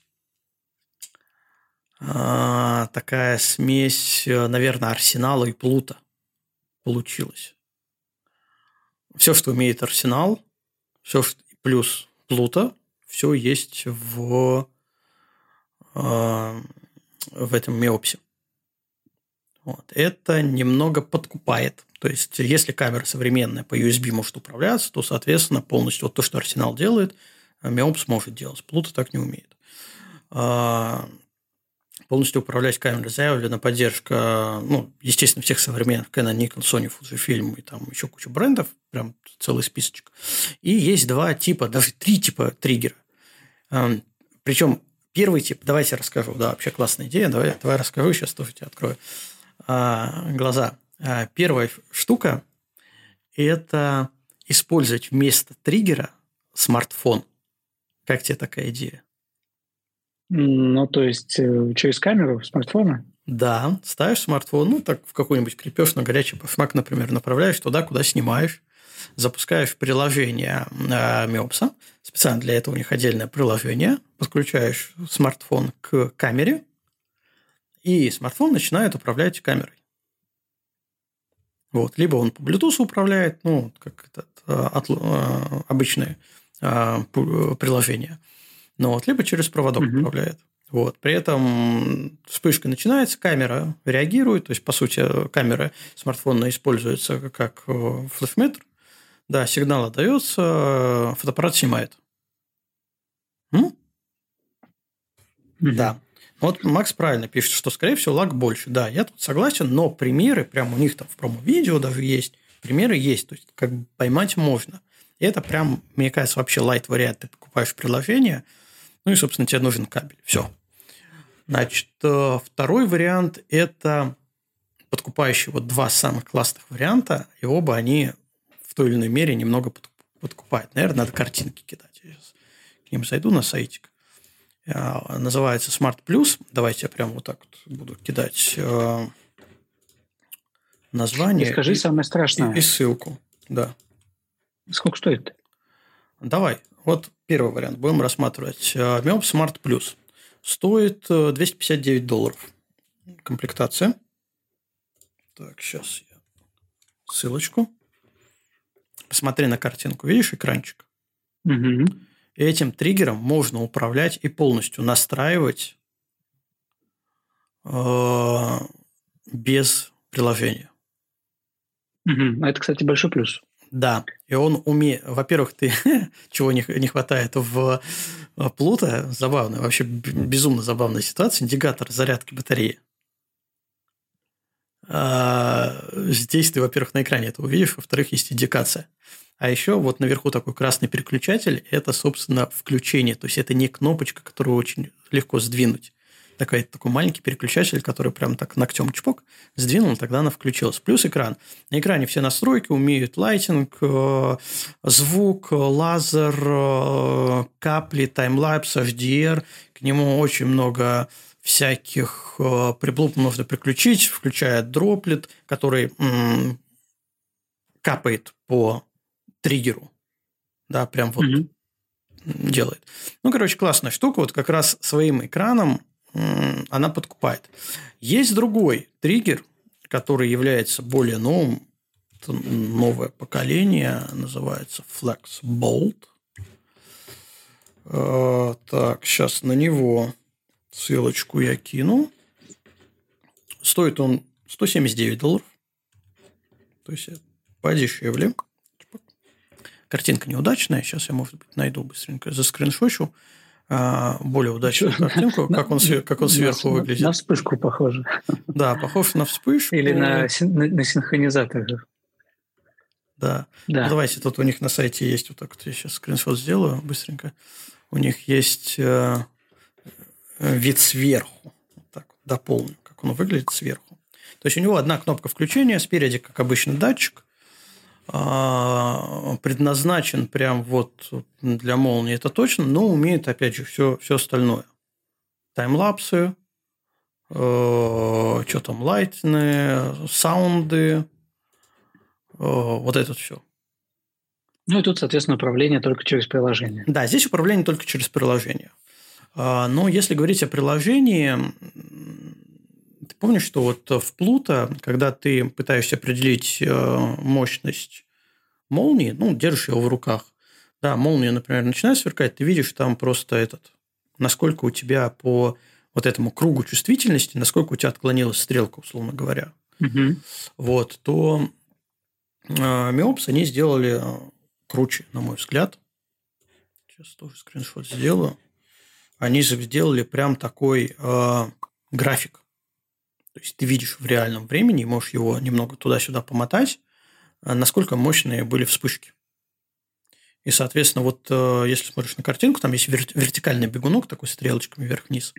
Вот, ты можешь им как раз э, подстроить чувствительность сенсора вспышек, молний под нужные параметры. Ага, то есть вообще можно фактически исключить э, какие-то неявные вспышки, которые среди облаков. Да. Да. На них не реагировать. Да. Ты можешь прям вот пока э, уже поставить, зарядить, э, поставить на какую-то э, среднюю условную чувствительность. И в процессе, когда у тебя будет срабатывать триггер, э, ты будешь видеть э, в приложении, насколько была мощная вспышка. То есть не прямо она вот как э, в Плута мигнула и пропала, да, а ты прям такую хроно- хронографию будешь видеть. И ты можешь подкорректировать. Мне кажется, это очень классно сделано. Да, это прям шаг вперед по сравнению да. с Плутом. Ну и, соответственно, все остальное умеет. Там пересчитывать НД, э, что там? А, причем пересчитывать НД тоже можно прикольно, если он у тебя стоит уже э, на камере.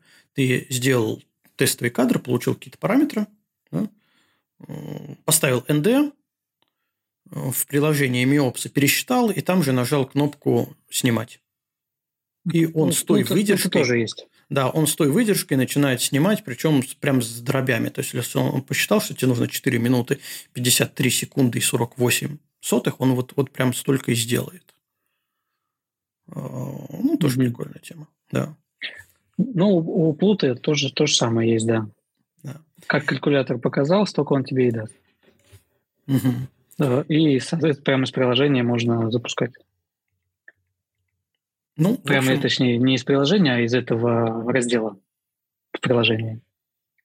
Угу. Я вот этим, кстати говоря, и пользуюсь.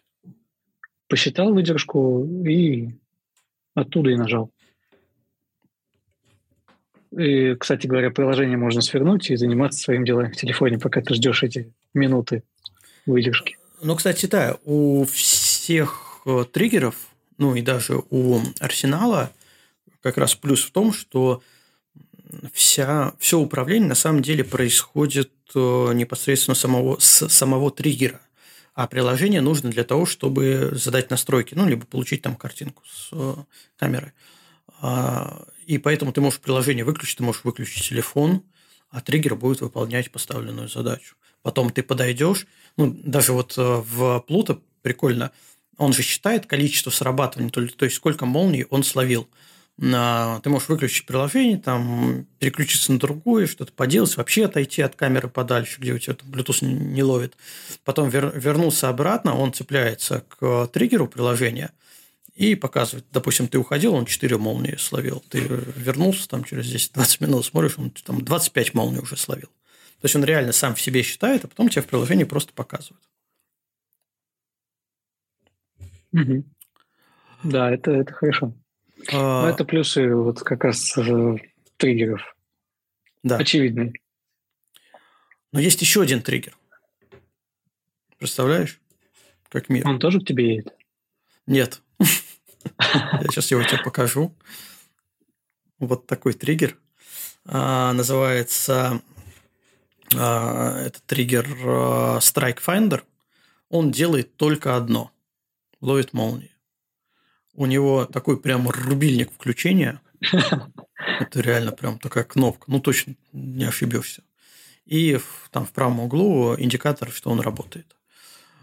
Собственно, больше ничего. Ну и проводок, естественно, к камере. Больше ничего. Поэтому максимально там простое решение, максимально неубиваемое. Но при этом, во всяком случае, я его увидел у американских коллег, они говорят о том, что что с ним у них получается именно ночью снять больше молний, чем с другими триггерами. То есть он ловит те, которые не могут, не знаю за счет чего, чувствительность нельзя настроить, ничего нельзя настроить, просто включил, подключил и все, и камера снимает. А, то есть э, он снимает то, что пропускают другие триггеры. Ну, имеет смысл про но него вот, сказать. Но, но вот это как раз тот самый классический именно триггер. Да, то есть он а, все, он больше ничего виде. не делает. Только триггерит. Да, но если такую кнопку включения сделают на Плуто, это будет даже, даже лучше. Чтобы было очевидно, понятно, что ты его выключил, когда закончился. Слушай, надо, надо, наверное, сказать, почему мы про Плута шутим, про кнопку питания. Дело в том, что у Плута нет индикации, что он включен. Ты его, когда включаешь, там такой селектор, переключатель, включить-выключить. Ты когда включаешь, он тебе мигнет зеленым, по-моему. Один раз мигнет, угу. Что он включился, и все, и больше никак не сигнализирует.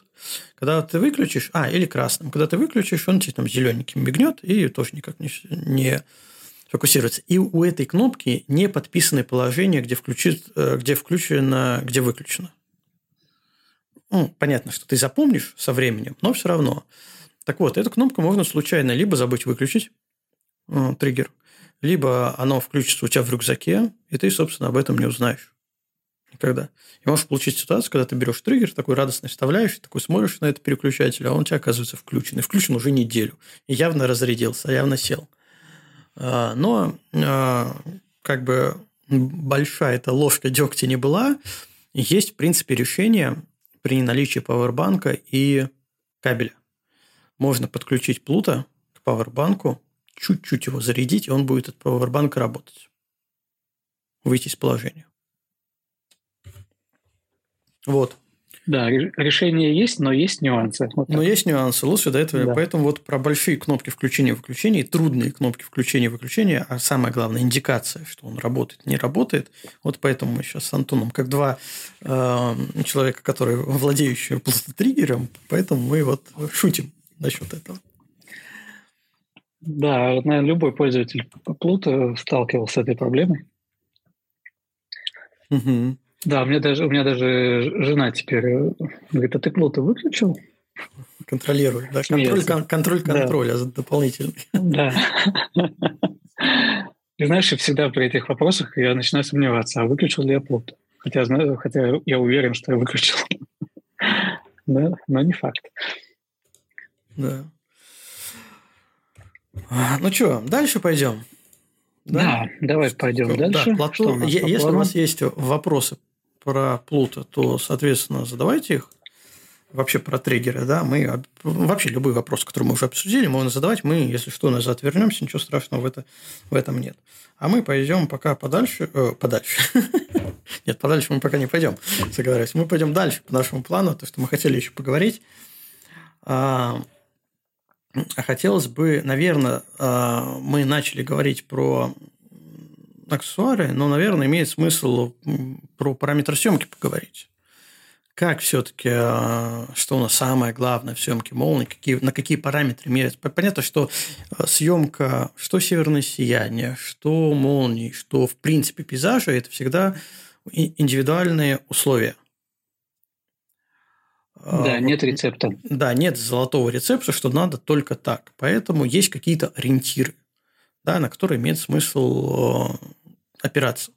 Так вот, вот Михаил еще предлагает в чате про диапазон и выдержку поговорим. Вот мы сейчас про это все, собственно, и поговорим.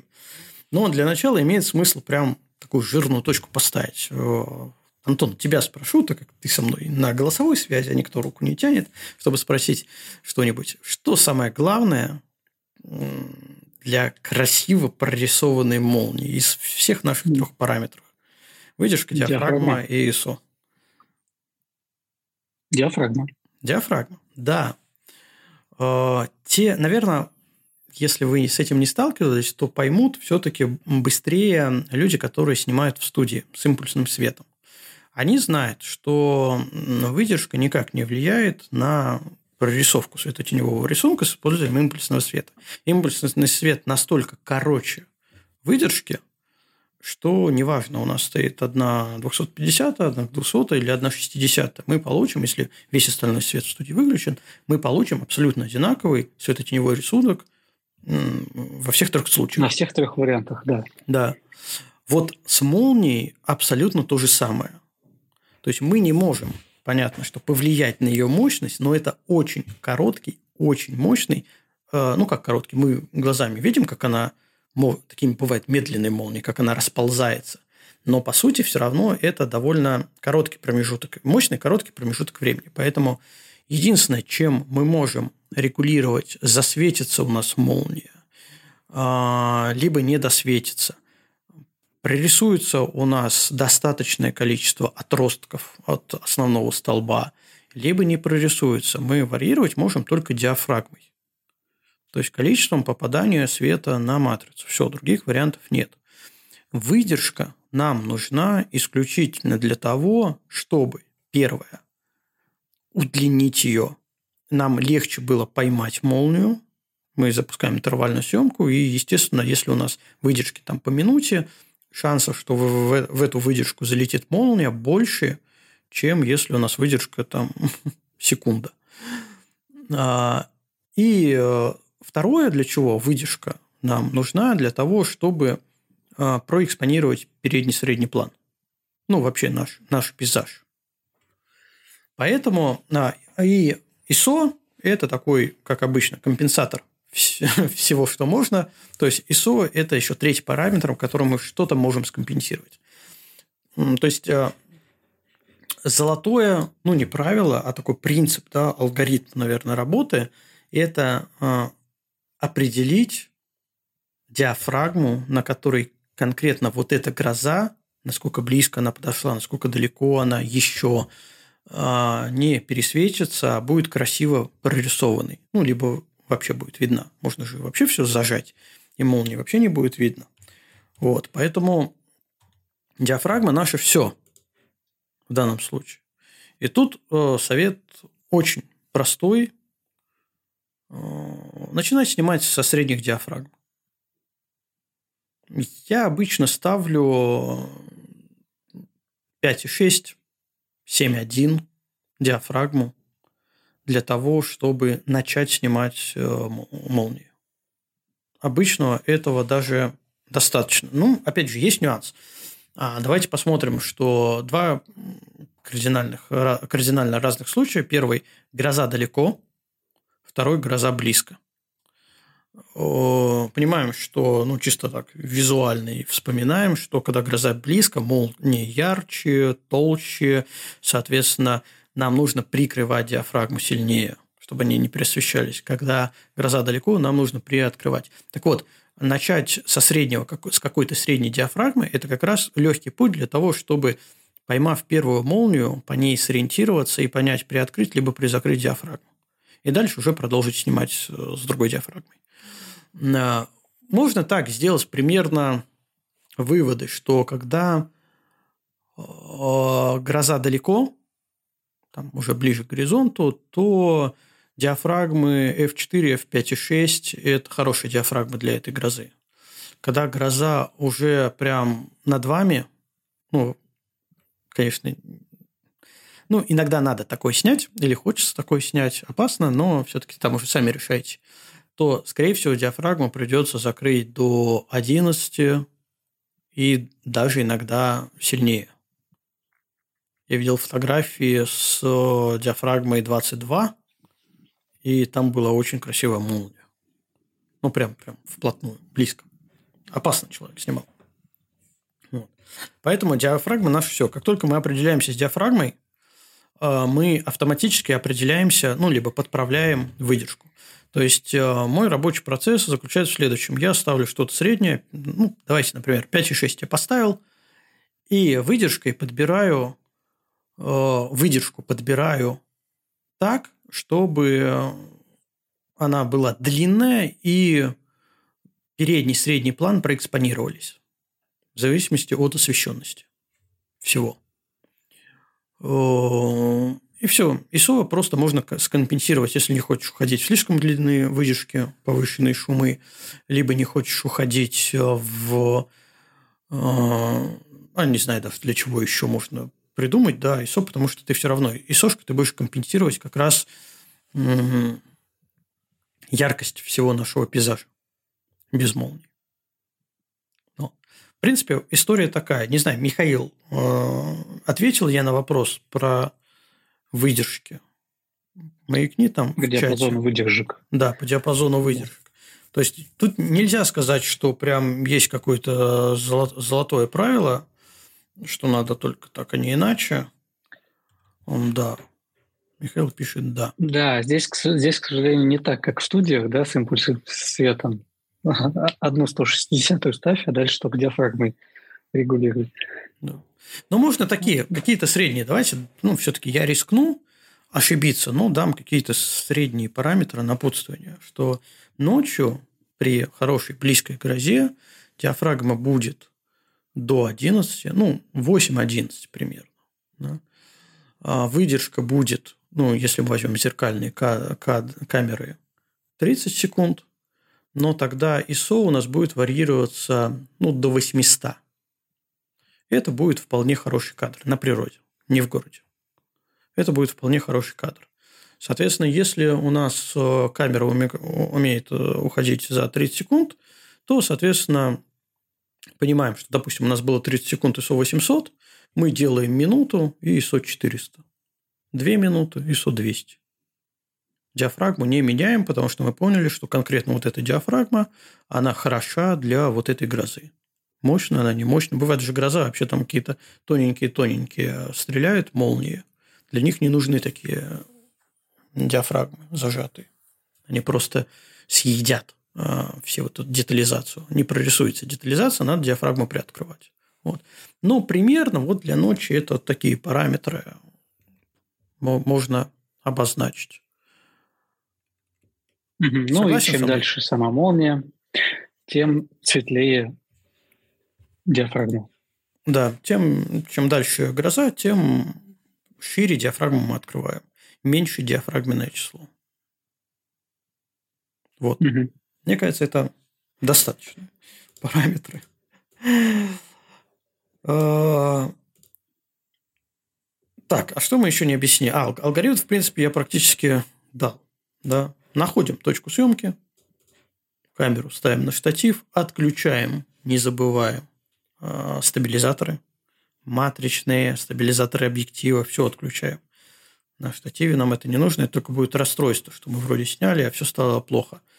Э, мануальный режим, ну, да. режим по фокусировке, причем без разницы, снимаем мы с триггером или без триггера, все равно рекомендую мы можем сфокусироваться в автоматическом, но потом перевести фокусировку э, фокуса в мануальный режим, в ручной, э, потому что мы не будем при серийной съемке, интервальной съемке не будем тратить время на перефокусировку, и если у нас это вечер и начинает темнеть, темнеть, темнеть, то в какой-то момент камера просто не сможет фокусироваться и не будет снимать. Э, ставим диафрагму находим резкость, да, приходим в мануал, ставим диафрагму на нечто среднее, выдержку подбираем а, для того, чтобы проэкспонировать наш пейзаж. ISO при этом у нас будет тоже не очень высокое для начала. И, собственно, пытаемся поймать первую молнию. Как только первую молнию мы ловим, у нас все становится на свои места. Что делать с диафрагмой? Подзакрыть, приоткрыть, при этом сможем ли мы выдержку еще удлинить, и надо ли приподнимать ISO, либо опускать. Потому что может быть ведь такая ситуация, что э, молния, сама вспышка будет настолько близко, что она нам настолько высветлит весь передний план, ну не передний план, а наш пейзаж, что он может уйти в пересвет. Э, ну вот, все это нужно на живую корректировать. Да, в этом тоже есть опасность. Да. Поэтому тут, э, тут, тут не как со звездами. Поставил и всю ночь оно снимает, да. А ты где-то там отдыхаешь, что-нибудь болтаешь, либо, не знаю, сериальчик смотришь. А здесь приходится постоянно быть у камеры и снимать, снимать, снимать. Но, в принципе, когда ты поймал э, параметры, и гроза на тебя двигается, ты как раз можешь там уйти в машину, Э, посидеть, подождать там, камера будет снимать, э, потому что очень мало шансов, что кардинально что-то поменяется, пока гроза не подойдет к тебе. Ну, а потом вышел, проверил, подкорректировал и дальше снимают. Угу, согласен. Так, что еще мы не обсудили? Про фильтр мы говорили, да, фильтр это удел дневной. Фотографии и не очень большие, не очень плотные. Потому что плотные фильтры, они э, съедят всю яркость. То есть, ну, мы попадем в ту ситуацию, когда мы затемняем, а для того, мы затемняя э, весь кадр, мы и затемняем саму молнию. Да? Чтобы ее вернуть, мы начинаем открывать диафрагму. А, и, собственно, мы сделаем кадр светлее, и получается, зачем мы ставили эндофильтр. А, так вот, э, эндофильтр ставится днем, потому что без него мы уходим на такие диафрагмы, как 22, что не очень хорошо для резкости самой фотографии. Чтобы откатиться как раз на диафрагму там условно 8, 9, 11, самые резкие диафрагмы, а, то как раз мы можем поставить э, небольшой НД, но это не больше трех стопов обычно получается. Там маленькие НДшники ставятся, и все. Все нормально, можем дальше снимать. А, да, тем временем, пока мы, кстати, говорили, я не проговорил это в эфире, я скинул э, статью, которая мне показалась самой, наверное, полной статьей от МЧС по безопасности во время грозы. Угу. Что там пишут? Из того, что мы... А, ну, там про все ситуации не, не, описаны. Не где, где, бы, где бы ты ни находился, как раз есть инструкция, что не надо делать, где не надо стоять. Мы ее прикрепим к описанию в подкасте. Да, да, да. Потому что кстати, я тут вспомнил, что, может быть, мы даже проговорим, что у нас ко всем подкастам есть описание, и там есть все ссылки. А, к сожалению, не все платформы подтягивают эти ссылки в виде ссылок. Но у нас на сайте podcast.1foto.tv а, всегда все ссылки активны. Соответственно, можно туда сходить и все прокликать, если, если что-то интересное, если что-то потерялось. Вот. Да, э, вплоть до каких-то фотографий, которые... Да, которые мы, фотографии, которые мы уп- упоминаем в подкасте и кидаем в чате, э, на них тоже есть ссылки к подкасту. Для того, чтобы потом себе визуализировать, о чем мы, о чем мы говорили. Слушай, ну давай, может, а... какие-нибудь А, ну давай. Между, между делом, пока вы тут говорили, угу. я доехал из Пловдива до моря уже. Причем вдоль моря еще проехал километров 80. Долгие у нас подкасты, ребята, что до моря доехать можно. Я это, что хотел сказать. Мне хорошо слышно? Да. Я уже вроде как в городе. Да. Мы еще не проговорили один э, из вариантов съемки молнии. Такой дешевый и сердитый. Ну, не, может быть, не такой дешевый, но очень легко доступный и легкий. Это съемка на продукцию Apple. Почему? Слушай, а потому что есть функция живых фотографий, про которые мы все прекрасно знаем, которая снимает еще до того, как вы нажали на кнопочку съемки. Да. Вот. То есть, что мы можем сделать? Можем просто стоять и втыкать на небо. И когда мы видим молнию, в этот момент можем нажать на кнопочку и снять эту молнию. Вот, ребята, что можно сделать. Есть, конечно, одно «но», что э, iPhone все же снимает видео в этот момент и просто вычленяет из этого видео один из кадров. Поэтому в зависимости от того, какая скорость съемки видео э, и, как, скажем так, и в зависимости от, от той частоты молнии, да, той, той скорости, с какой появляется молния, вы можете получить молнию наполовину, например. Вот сейчас скинув э, в чат как раз-таки, я сделал такой один кадр, будучи на море, на, на телефон, на iPhone как раз-таки. Э, молния была просто эпичная, красивейшая, и она получилась вот так, наполовину. Так, секундочку, если загрузится у меня это все. Да, уже загрузился. Ага, а, ну ты, вот. Ты, ты, ты еще что-то грузишь. А, нет, нет, вот все, загрузилось. Угу. Вот, она получилась наполовину. Это вот как раз на iPhone снято. В тот момент, когда молния появилась, я цинк, нажал на кнопочку, и получилась вот эта фотография. Угу. Так, а это не функции какой-нибудь там HDR? Не-не-не, нет, это именно, а, если э, она же живая фотография, то можно видео загрузить, вот видео как раз таки получается, она мелькает. Это проблема электронного затвора. Э, у тебя да, да, в, режиме видео не все снимается, а построчно считывается. Вот как раз вот оно. А я тогда ну, продолжу вот эту тему. Действительно, мы, у нас выпала съемка молний на мобильные телефоны. Я тогда углублю, Руслан, сейчас твои знания и расскажу еще про пару вещей, о которых ты, скорее всего, догадывался, но никогда не пробовал. Э, есть приложения, которые умеют снимать молнии. Они есть для айфонов, есть для, для андроидов. Для айфона называется, из того, что мне понравилось, называется iLighting Cam по-моему, 2, вторая версия, сейчас посмотрю на телефоне, могу на нее ссылочку скинуть. Да, iLighting Cam с циферкой 2. Сейчас поделиться приложением, скопировать ссылку, и я сейчас в чат ее закину. А, вот она. А для андроида есть Lighting камера, называется. Сейчас тоже на нее ссылочку я, пожалуй, скину. Да скинул ссылочку для андроида. В чем прелесть этих приложений? В том, что они работают как триггер. Ты выставляешь параметры, и, собственно, все. Камера ждет, э, точнее, телефон ждет, когда сверкнет молния, и он ее снимет. Причем есть настройки. Ты можешь настроить ISO, можешь настроить э, выдержку, и ну, для, во всяком случае для айфонов там есть э, возможность настроить тип молний. Типа авторежим, он будет там, условно практически на все реагировать. И есть еще вариант large и medium, ну и small, по-моему.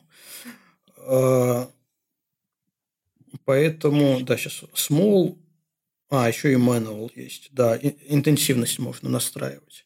Вот, то есть, э, грубо говоря, ну, какие ловить насколько, насколько жирные молнии ты хочешь поймать, либо тоненькие хочешь поймать. И все, ты поставил телефон на штативчик какой-нибудь, либо прислонил, направил в сторону грозы, включил приложение и наслаждаешься жизнью. Но в чате уже не потупить в этот момент. Телефон-то залит, да. вот это минус, да. Но кто бы мог подумать, казалось бы, очень часто возвращаемся к этому вопросу, говоря, кто бы мог подумать, что мобильные телефоны теперь и продолжаем там, могут делать что-то. В данном случае могут снимать молнии сами. Мне кажется, это классно. Я еще не так давно говорил, кто бы мог подумать, что мобильные телефоны могут снимать на длинной выдержке. Mm. они же это могут делать? Могут. Да, мне это могут. Теперь теперь они могут снимать молнии. молнии. Да. Мне кажется, это нормальная, интересная история. Как раз можно, знаешь, такой легкий заход в съемку молний. Можно просто, будучи тебя заста... если тебя молния застала где-то только с телефоном, а, я затрудняюсь сказать. А, нет, на айфоне она платное приложение, но что-то не очень сильно дорого. А, я, в принципе, сейчас по своим же ссылкам зайду и посмотрю. 2 а, доллара стоит. Highlighting Cam 2. Стоит 2 доллара. По мне так, без подписок, без всего. А для андроида... Опять же, сейчас попробую зайти. Так, Android. Что-то мне не открывается. А, Play Market почему-то не хочет открываться. Ну, может, кто-нибудь посмотрит, сейчас в чат напишет. Ну, скорее всего, тоже платное будет для андроида. Но для андроида проще, а ПКшку найти, если в случае чего можно. Так, ну да, теперь там... Market тоже, тоже не открывается. Вот удивительно. А, на Android тапку убрали. Ну, скорее всего, ее убрали э, в России, может быть. А может и нет. Вполне возможно, да. Да.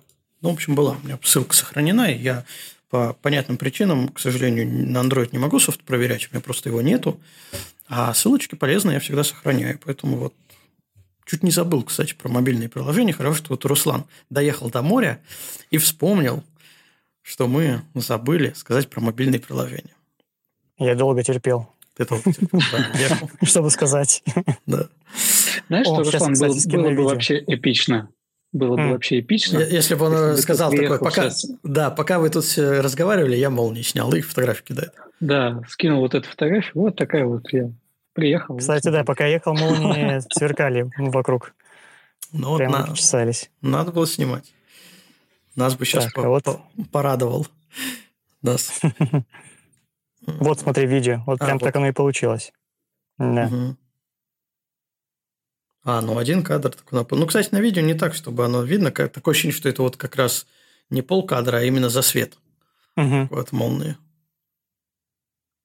Ну, прикольно, да, тоже вариант. Но в этом случае, как и с длинными выдержками, я скорее всего, предпочту специализированные приложения, потому что все-таки там есть более гибкие настройки, варианты. Э, люди не зря.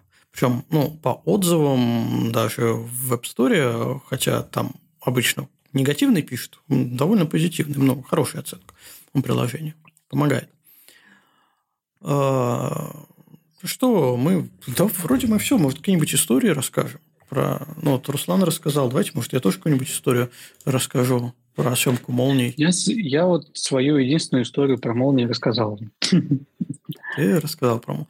Я могу рассказать, как в Киргизии. Я, в принципе, об этом писал в постах, как я в Киргизии снял а, молнию. Это фотография, которая у нас на анонсе, правильно? Да, это фотография, которая на анонсе стоит. Да, давай, расскажи как про нее. Это будет отличная иллюстрация вообще. Да. Как, как, как может повести. Вообще, ну, можно начать с того, что там у нас заброшенная, я не знаю, как это правильно назвать, короче, нефтекачалка. То, что нефть качает. А, старая. Сейчас я ее в оригинальном формате скину, в горизонтальном. Вот, в чат. А, я их увидел в прошлом году, и в прошлом году подумал, что я очень хочу сюда вернуться, во-первых, на закат э, с солнцем поснимать, а во-вторых, ночью.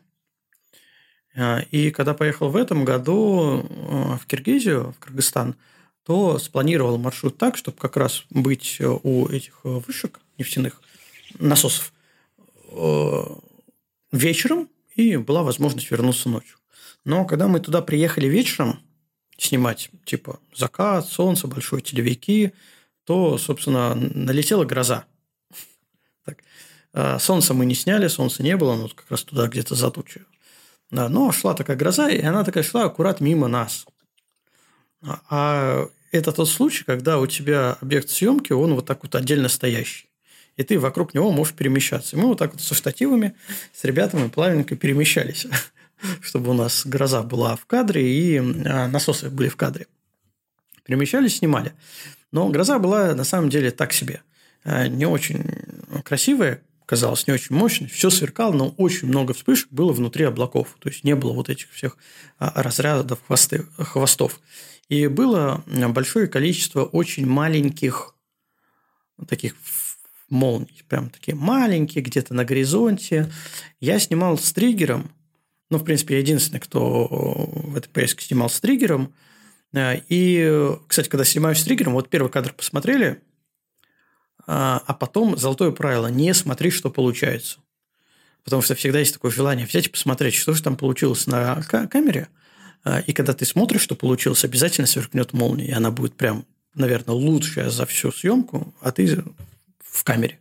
Камера, естественно, не снимает. Uh-huh. А, так вот, у меня снимал-снимал, и я такой смотрел на всю эту грозу, ну, плавно перемещался. На, ну, на одном месте долго стоишь, в принципе, потом раз, ракурс сменил, гроза уходит. А, так вот, мне казалось, что, скорее всего, я так уже воображал, как я это все буду делать, собирать, что у меня будет много маленьких а, молний на горизонте, и я из них соберу такой штакетник молний ну, наверное, видели все такие фотографии, они смотрятся, ну, тоже эффектно, тоже красиво.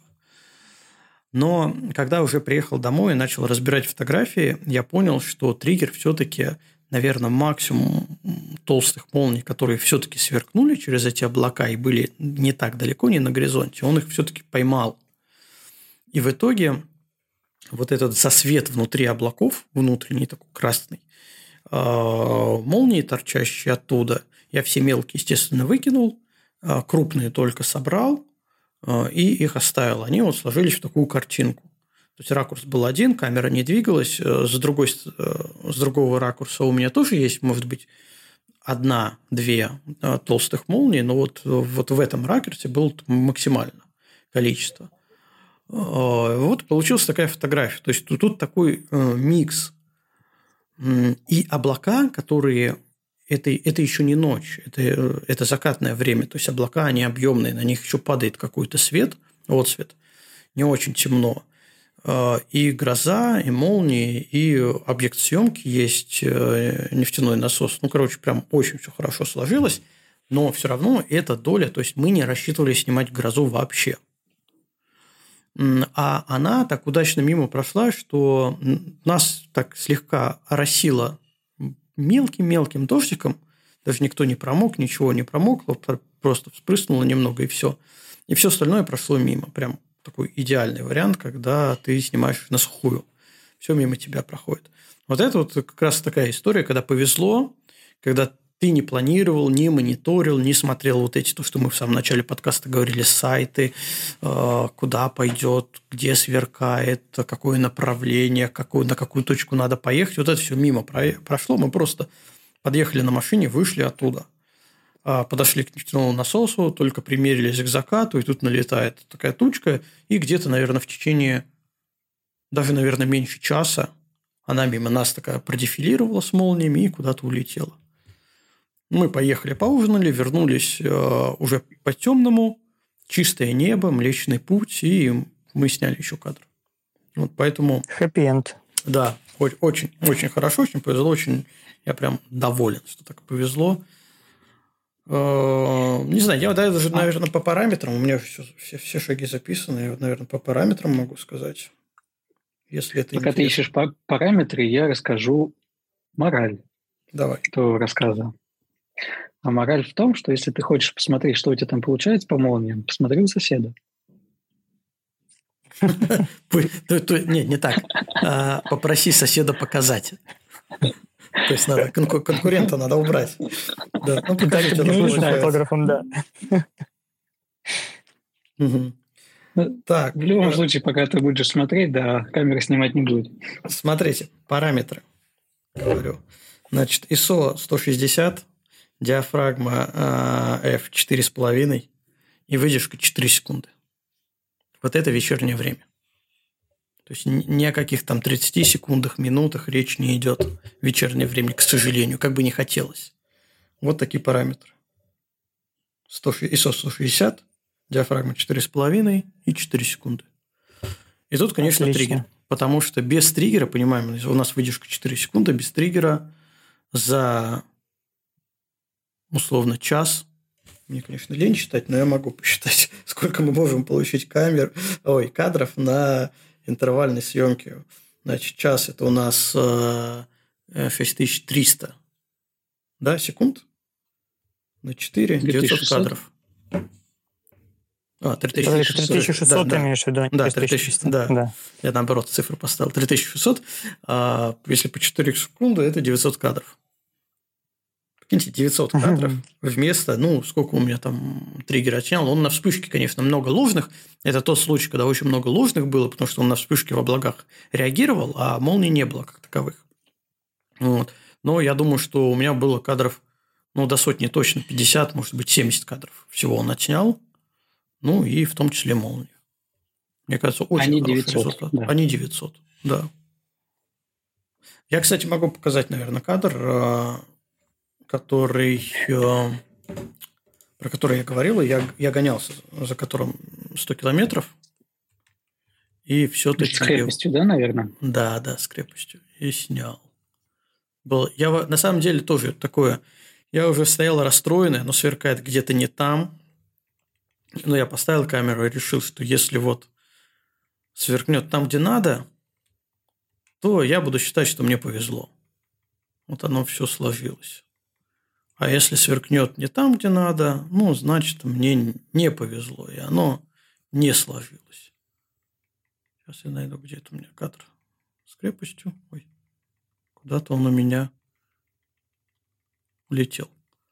А, это крепость Орешек – то есть, в принципе, я до Ладожского озера грозу гнал. Точнее, она от меня уходила. Нашел кадр. Так, закидываю. Телеграм с крепостью Орешек. Она от меня уходила, и я, когда за ней ехал, я не успевал на те точки, которые у меня по пути были. Опять же, вот это дерево, оно примерно по пути, которое я в, другой раз снял. Оно примерно по пути было. Но я все не успевал э, на эти точки, она от меня уходила, и все ракурсы были не очень красивые. Либо надо было остановиться и просто законстатировать, либо все-таки куда-то домчать. Я вот смотрел по карте как раз, куда она идет, куда она уходит, и она ходила в Ладогу, в чистое, но в районе крепости Орешек. Я ломанулся туда, в итоге порядка 100 километров в один конец я намотал, пока за ней гонялся. Приехал, выставился, расстроился – но все-таки сверкнуло. Я остался доволен, но привез... А, вот я, наверное, надо в Инстаграме посмотреть, сколько я писал, потому что я там подписываю прямо по-живому, а так я не помню. По-моему, 1300, что ли, кадров у меня было сделано, из которого я взял, собственно, один. Слушай, а вот этот, этот кадр у тебя, это, это одним кадром? Без стеков, без ничего? А, здесь у меня... Нет, я отдельно ну, по сути, одним, но я отдельно на других параметрах отснял э, передний план. Да, потому, потому что, у тебя в фокусе прям такой. Да, да. 1358 кадров. Вот сколько я отснял. Ой-ой-ой. 1358. Значит, общая э, по... То есть, э, передний план у меня в стекинг по фокусу снят. Диафрагма 8, 2 минуты а молния была ISO 400, диафрагма 5,6, 10 секунд. То есть передний план uh-huh. я снимал с НД, потому что это тоже было, ну, понимаем, 10 секунд – это не ночь. Это такое еще, еще даже заката не было, вечер. А, просто облаками плотно накрыло. А, поэтому передний план я снял с НД, НД 1000 поставил, ушел в 2 минуты, снял передний план, и еще его, потому что камни прям под ногами, э, ну, практически, ну, у меня а, здесь фокусная, фокусная, наверное, не подписал, но здесь не, не широкий угол, не очень широкий угол, потому что а, крепость Орешек, она в озере стоит, прям уже в Ладоге стоит, э, далековато. На широкий она будет маленьким, маленьким крепостью, непонятно, что это такое. А, вот, поэтому я снял стек, камни, раз, камни, размытая вода, крепость Орешек. Вот, и снял ND-фильтр и, собственно, ловил молнию. Вот после этого кадра я себе купил триггер. Я сказал, хватит, 1300, сколько там сказал, 1358. Привез, вы, выбрал один, 1458 это, это только молния, вот, вот без этого всего, без переднего плана. Вот, но это было, это был классный опыт, интересный опыт, как минимум. Но видишь, этот опыт был триггером для покупки триггера. Да, да. Я Поэтому сдался. Тоже я сдался. Есть смысл. Нет, на самом деле я понял, что в принципе это интересное занятие ловля молний. Так э, до этого я снимал э, периодически. То есть, ну, так условно было время, смотрю, гроза, да, надо поехать молнии поснимать. Подумал, куда снять, ездил, снял, не снял, уже делал десятое. Вот. Ну, все это было с помощью интервальной съемки. И когда я вот привез такое количество ради одной, я понял, что нет, терпение мое лопнуло. Снимать я молнии все равно продолжу, но лучше буду это делать, э, как хотел сказать, правильно, но более комфортно. Потому что ну, интервальная съемка – это тоже правильный способ съемки ну, более комфортные для себя. И поэтому, да, поэтому с тех пор я с триггером. Ну что? Еще один хэппи-энд. Да, друзья, да. И таких хэппи я думаю, что про каждую, каждая съемка молнии – это вот какие-то все равно неожиданности. Если ты рассказываешь про съемку молний, значит хэппи-энд. Значит, тебя не накрыло там где-то. А, ну, кстати, да, уже, уже повезло. Уже повезло. Уже повезло, да. Да, что ты это рассказываешь. Вот. А так, в принципе, были случаи, когда я прямо из машины снимал. Ну, кстати, у меня это же, кстати, убегающая гроза.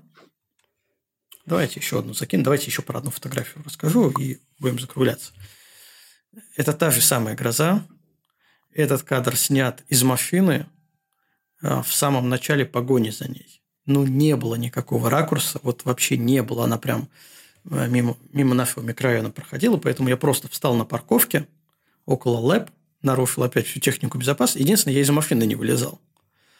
Встал на парковке около ЛЭП, приоткрыл окошко, туда внутри машины разложил штатив, в окошко выдвинул объектив и триггер.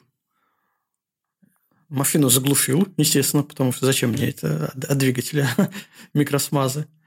И, собственно, поснимал. И потом гроза проскочила мимо, и вот дальше я ее 100 километров уже гонял туда-сюда. Хэппи Так. Еще один хэппи Сплошные хэппи да, да, вот, да, вижу. Ну, у тебя там Отличная фотография, прям полно электрики. Да, да, опасно, опасно. Можно и в небе очень иллюстра... опасно. Иллюстрация «Не стой под uh, лэпом», да, да. делать. Вот. И прям вот этим хэппи можно даже захэппендить наш сегодняшний подкаст. Да, я думаю, можно заканчивать. Ребят, надеюсь, вам было интересно. А если уже после прослушивания у вас возникли вопросы, то вы знаете, что есть в чат, в чат в Телеграме, Ленфото ТВ, залетайте, спрашивайте, на все ответим, а вот когда триггер ко мне придет, мне получится его затестировать, я обязательно свое мнение об этом тоже напишу, расскажу, что и как, насколько это лучше, хуже, так же. Вот. Поэтому давайте, на сегодня мы прощаемся. Руслан, удачно тебе отдохнуть на море раз ты до него доехал в ночи зачем-то. К морю приехал. А, а, да, завтра вечером уже обратно в город. Ну, значит, при луне, нагишом, все мы понимаем, молчим. Конечно. Толерантны. В грозу или в молнию. Да. Главное, сни, главное сними. Ну, не себя, а грозу или молнию сними. Вот. На этой позитивной ноте я буду прощаться, ребята. Всем спасибо. Лайки, сердечки ставьте. Увидим, услышимся в следующих подкастах. Всем спасибо. Антон, Руслан, вам тоже. До новых встреч. Теперь можете прощаться и вы. Да, спасибо, что были с нами. А, соблюдайте технику безопасности. Не стойте под молниями. Удачных кадров. Руслан, от тебя мы ждем селфи с молнией, с моря. Так что давай, вперед. Все, пока. Ну, все, я пошел снимать молнии и себя. Всем пока. Если, в следующий раз выйдет связь, значит все было успешно. Значит, хэппи Хэппи